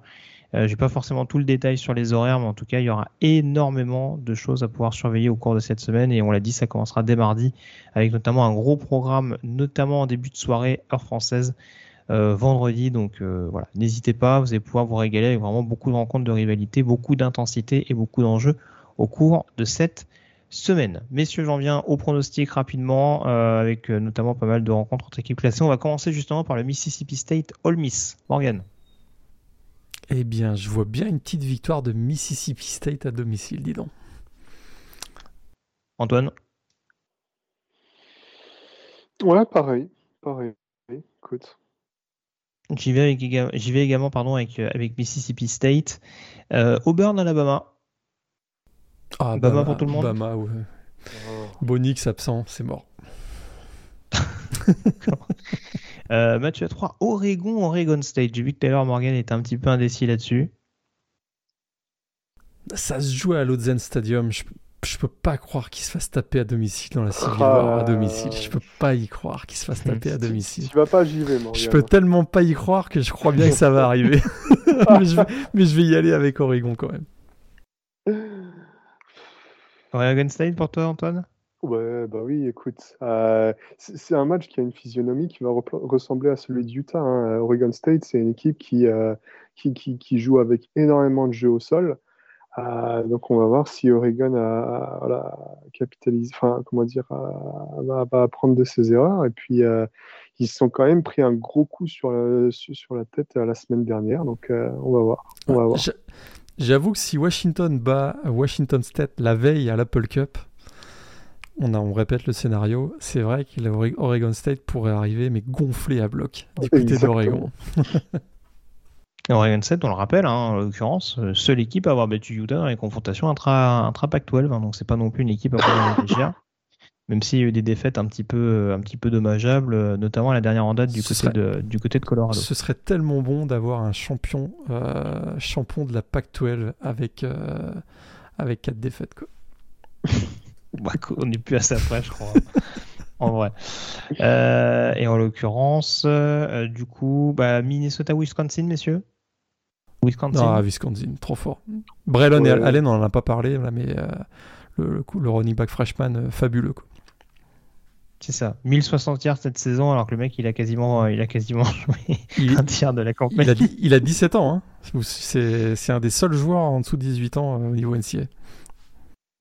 C'est beau, ouais. Donc Wisconsin pour tout le monde, on est d'accord. Euh, match numéro 5, Oklahoma State, Oklahoma, on est obligé. Bah, Cowboys, hein. Cowboys pour moi aussi. Putain, je crois qu'il va jamais y arriver, Gandhi. Je, mets, je mets Oklahoma. Il n'a pas envie d'y croire, Morgan, dans cette émission. J'y crois, mais j'y crois pas. Tiens, juste pour le plaisir, San Diego State, Boise State. Boise State. moi j'y vais avec Boise. Là. Ils, sont, ils sont lancés, hein. ils sont chauds bouillants les, les bons Tout à fait, je suis d'accord. Bon, bien sûr, euh, bien sûr, San Diego State for life. Hein. Je, crois toujours à Utah State. Mais bon, la logique me mène à penser Boise. en l'occurrence, Boise pour toi aussi, Antoine? Ouais, ouais, ouais. Très bien. Bon, on termine. On est obligé. Michigan, Ohio State, messieurs. Est-ce que les Buckeyes restent maîtres de leur division Est ou est-ce que Michigan réussit à conjurer le sort et Jim Harbaugh s'impose enfin face à Ohio State depuis son retour du côté de du côté de des Wolverines Aucune chance. Aucune chance. Jim Harbaugh, il, il, y arrivera jamais. Il y, arrivera Morgan jamais. ne croit pas aux séries, on est d'accord. ouais, Ohio State. Euh, c'est ça, ça, dépend de la météo, mais s'il fait pas de la, s'il y a pas de la neige ou un truc comme ça, je crois qu'ils peuvent prendre une raclée les Wolverines. Il va faire un peu froid, 23 degrés Fahrenheit. T'es sérieux? T'en fais ce que tu veux. Ils annoncent 23 Fahrenheit là? Ah oui, ça fait moins, ça fait moins 2, moins 3 degrés. C'est plutôt à l'avantage de Michigan. Mais non, je mets Ohio State. Ah, ça peut changer. Hein. On, enregistre cette émission le lundi pour le, pour le samedi, ça peut évoluer d'ici là. Mais on s'entend que dans le Michigan au, mois de novembre, il fera pas 25 degrés, hein, ça c'est sûr. Hein. ça, il y a de fortes chances. Antoine, ton favori entre Michigan et Ohio State? Écoute, euh, Ohio State aussi, pas de raison de douter. Eh ben moi j'ai avec Michigan. Je l'ai annoncé il y, a, deux ans que Michigan euh, serait dans le top 4. Euh, je suis passé à côté, là je me dis ça y est, c'est l'année. J'y crois. J'y crois, et ouais. il y a moyen que cette défense euh, arrive à, freiner un tant soit peu l'attaque. Et après, voilà, la, McNamara touch. Dit-il en y croyant à 100%. Non, après, après, après ce qui est vrai, c'est que l'attaque d'Ohio State est énorme. Euh, la défense, j'attends encore de voir euh, des arguments un peu plus persuasifs parce qu'en l'occurrence, euh, sans faire injure aux belles saisons qu'ont quand même réalisé Penn State, parce que voilà, il y a un calendrier qui n'a pas toujours été clément, hormis leur défaite contre Illinois et, Michigan State. voilà, on a vu qu'offensivement, ça pouvait peut-être être un petit peu juste. je pense quand même que cette défense, elle a moyen d'être exposée de manière un peu plus notable. Euh, notamment avec les running backs. On a vu un Donovan Edwards notamment qui a été extrêmement précieux en sortie de backfield ce week-end. Euh, on a toujours Hassan Haskins, Blake Corum, donc il y a quand même moyen, je pense, de, rendre cette attaque, euh, enfin d'offrir en tout cas beaucoup de menaces et de mettre un petit peu sur le reculoir cette défense d'Ohio State. Donc voilà, c'est ce que j'attends de voir avec impatience. J'ai du mal encore une fois à me figurer très clairement une victoire de Michigan parce qu'Ohio State aura malgré tout, je pense, mentalement un, gros ascendant. Mais ouais, je, me dis à Ann Arbor avec un, avec un public chauffé à blanc, je, je me dis peut-être que si ça tente pas mal pour Michigan, euh, il y a moyen. Sur un malentendu, ça veut passer. euh, voilà. Voilà en tout cas ce qu'on pouvait dire sur, euh, sur cette douzième semaine de saison régulière. Merci infiniment messieurs d'avoir été en ma compagnie. Comme d'habitude, on a fait un petit peu long. Je m'en excuse d'ailleurs Morgan parce que je sais que tu as des, tu as des plans derrière.